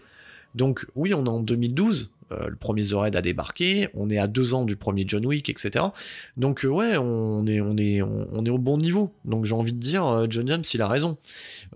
son jour du jugement, alors, est-ce qu'on peut dire ça? Non, ça serait réducteur de pas dire que c'est pas une masterpiece, qu'on n'est pas en face, voilà, pas, oui, quasiment, quasiment un chef-d'œuvre dans ce qu'il est. Donc, c'est-à-dire que en ce qu'il est, on a quelque chose d'excellent. On a quelque chose d'excellent, donc dans le propos, dans l'action. Donc les gens qui écoutent ça se disent putain, il est en train de dire que euh, le dernier euh, Universal Soldier, c'est un chef-d'œuvre. Ouais, pas loin. On n'est pas loin. On n'est pas loin parce qu'il y a quand même quelques défauts dans ce truc-là. Euh, c'est-à-dire que Yams veut tellement être arty par moment que on a une utilisation du subliminal à coup de stroboscopie, euh, voilà, euh, de blanc au montage dans l'image. Putain, ça va une fois, il nous le fait trois fois. Moi, à un moment donné, j'en regardais plus parce que bon, ça va. Je suis pas le personnage d'Orange Mécanique, j'ai pas envie de me faire laver le cerveau en regardant ton film. Donc il y a, quelques expérimentations qui sont faites visuellement euh, dans, ce film-là, qui, du point de vue du spectateur, sont malaisantes. Voilà, donc c'est malaisant. Voilà, donc c'est voilà, je suis désolé de le dire, c'est bien une fois. Quand tu fais deux trois fois, c'est un truc qui peut déstabiliser et qui fait, oui, on va le dire, qui fait mal à la rétine, mais directement. Donc voilà, donc rien que pour ça, euh, voilà, il y a, des choses que, voilà, on retrouve des, des trucs que font certains auteurs en université en termes d'expérimentation, etc. Voilà, c'est pour ça que des fois je disais ça ressemble à du Aronofsky, dans cette volonté euh, jusqu'au boutiste, euh, d'aller jusqu'au bout de cette idée à la con et, de le mettre dedans. Donc euh, voilà, après en pur actionneur, quand Scott Atkins prend pleinement conscience qu'il est un clone unisol, enfoiré, ça envoie. Donc déjà, il se fait André Pitbull Arlovski dans un magasin de sport. Et alors, vous avez, entendu tout l'amour que j'ai pour Commando. Hein. Vous connaissez le moment de la cabane dans le jardin où il utilise, euh, il utilise euh, les disqueuses et tout ça et, la hache pour euh, pour des, c'est la rigolade à côté. Là là, même même j'ai envie de vous dire le Nigan avec sa batte de baseball, il peut aller se coucher. Donc c'est à dire que là la, scène, voilà dans le dans le magasin de sport là comme ça qui arrive de manière inopinée, qui met qui met André Alorski face à Scott Atkins, enfoiré ce qui ce qui se mettent ça y va. Donc euh, ça prend tout. Euh, ça prend les battes de baseball, ça prend les clubs de golf, ça pète tous les murs. Déjà, on avait l'habitude dans le précédent film, c'est-à-dire pour, pour augmenter l'impact des scènes d'action, ils n'hésitent pas à péter le décor complet. Donc c'est-à-dire que dans ce film-là, on pète des chambres hein, on pète des maisons, on y va, il n'y a pas de souci. Dans, euh, dans le magasin de sport, là, euh, il y a même une scène, putain, j'étais là, non, il va pas le faire, ah, mais si, si, il le fait quand même. Il prend les disques euh, des barres de muscu, il les balance comme ça directement dans la gueule, et il lui pète la tronche. Donc voilà, il lui éclate, c'est même pas pété, il lui éclate. Donc si vous ne connaissez pas Scott Atkins, regardez ce film-là, et vous aimez le cinéma d'action, vous allez halluciner. Vous allez dire putain, ouais, lui, il est pas là pour déconner. il est pas là pour déconner. Donc déjà, il se fait le pitbull. Euh, il se fera euh, forcément le Dolph voilà, donc on est limite à ce dernier tiers du, film, on est dans le jeu vidéo jouissif. Hein. Ultra gore, c'est Doom, c'est Doom, mais sans les monstres. donc voilà, c'est juste ça, quoi. Donc euh, presque il, serait en, caméra subjective le truc. Voilà, presque ça serait ça, quoi. Donc voilà, il, il se les fait par ordre. Voilà. donc, comme en jeu vidéo. Il se fait l'homme de main qui est, euh, euh, André Arlovski. Il va s'enchaîner Dolph Lundgren et après il se fait le big boss qui est Van Damme. Et, et Van Damme, même s'il est moins présent euh, dans ce film-là, il démérite pas. Donc j'ai envie de dire, comme l'expression américaine, less is more. Donc et oui, et ça se vérifie. Donc moins de Van Damme décuple la participation de Van Damme et un Van Damme transfiguré qui joue un vrai vilain. Son vilain qu'il avait, qui s'appelle Violin, bien entendu, qu'il avait dans Expandables 2, c'est pour la blague. Voilà. Là, on est vraiment sur un vrai antagoniste euh, et, et, voilà, on est sur le colonel Kurtz de cet Universal Soldier. Donc, euh, donc voilà. Donc le contrat est rempli. Ça se permet même aussi euh, d'avoir une fin plutôt ouverte, pourquoi pas, pour un autre opus qui n'arrivera jamais, bien entendu. J'ai envie de vous dire, mais putain, quelle offrande Merci John. Euh, merci John Williams. Quelle offrande. on n'en demandait pas tant, et j'ai envie de dire, on n'en attendait pas tant euh, de cette franchise-là. Donc ouais, euh, là, j'ai parlé des quatre films, je n'ai pas parlé des DTV, donc les fameux DTV, je les ai mentionnés parce que c'est de la merde, donc voilà, j'ai pas besoin de le voir pour le savoir. j'ai envie de vous dire, aujourd'hui, si je devais vous conseiller ces films-là, ben regardez les deux films de John Williams en fait au final. Voilà. Le premier est vraiment inscrit dans son, dans son époque des années 90. Le deuxième, c'est une dope sans nom. Donc, euh, donc voilà. Par contre, en termes d'offrande, ouais, l'Universal Soldier Regeneration et euh, le jour du jugement, ouais, ils, fonctionnent en binôme en fait. Voilà, chapeau bas, monsieur Yams, vous avez réussi à, faire votre propre mythologie, votre propre saga. C'était pas gagné, hein, parce que euh, parce que le démarrage est pas top, quoi. Voilà, le démarrage est pas top. J'ai encore du mal à considérer ça comme une saga à part entière, mais ouais, c'en est une quelque part. Voilà. Donc, j'ai l'habitude, euh, voilà, je le dis souvent, voilà, de clôturer et de dire, voilà, qu'est-ce qui reste. Donc, bon, quelque part, euh, les Universal Soldier, ben, pas grand-chose au final, euh, parce que finalement, leur héritage se retrouve dans ces nouvelles itérations de John Yams, après, il n'y a pas plus à en dire qu'à faire. C'est déjà une base euh, qui bouffait à tous les ateliers. Donc, on le dit, Robocop, Terminator, Alien 2, tout ce que vous voulez, ça bouffait euh, à tous les râteliers.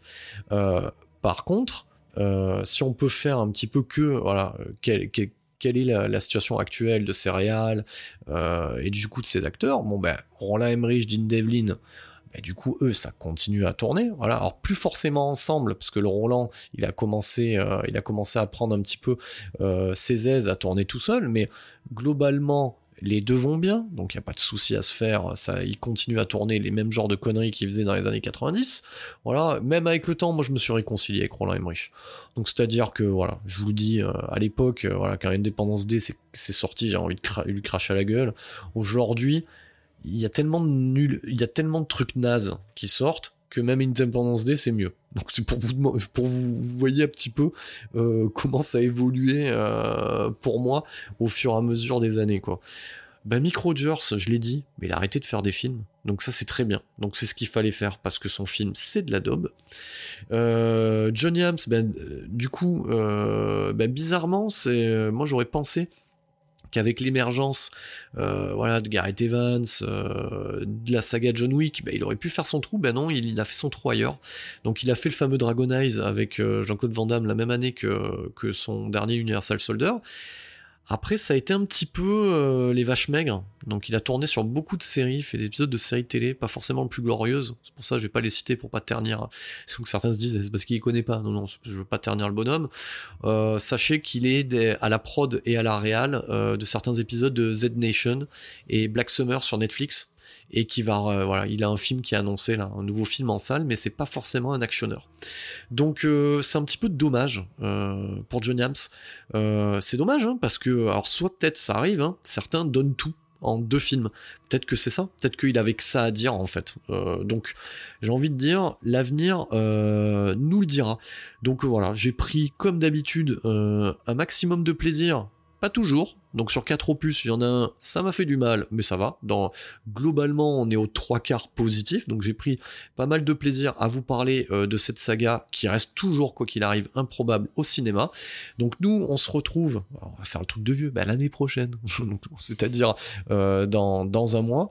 Euh, on verra ce qui arrivera en premier. Je pense que ça va être déjà une vérif, parce que j'en ai parlé à l'éditeur de Lionheart Edition. Oui, je vais, putain, je vais être en full Vandame moi. Donc oui, je vais bousculer ma, voilà, ma, ma programmation pour parler euh, de la magnifique, somptueuse, que dire, comme autre objectif incroyable, édition euh, faite par Lionheart et ESC euh, pour le Cyborg de Vandame. Donc ça sera ma prochaine vérif pour le mois de janvier. Et puis derrière, comme je suis chaud patate et que finalement, j'ai envie de vous dire, j'ai l'impression que 7 dimension en podcast pendant quelques mois, ça va être le spécialiste de l'action. J'enchaîne sur du putain de Scott Atkins pour une spéciale Undisputed. Voilà, un seul deviendra euh, invincible. Donc les quatre opus. Donc d'ici là, je vous souhaite de passer de bonnes fêtes. Et on n'oublie pas, ici, bordel, à 7 dimension, notre créneau à nous, c'est le cinéma de genre. Merci pour votre écoute.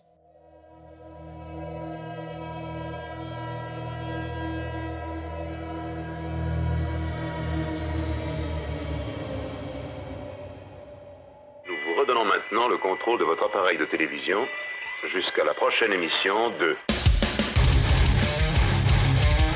Septième dimension en mode podcast.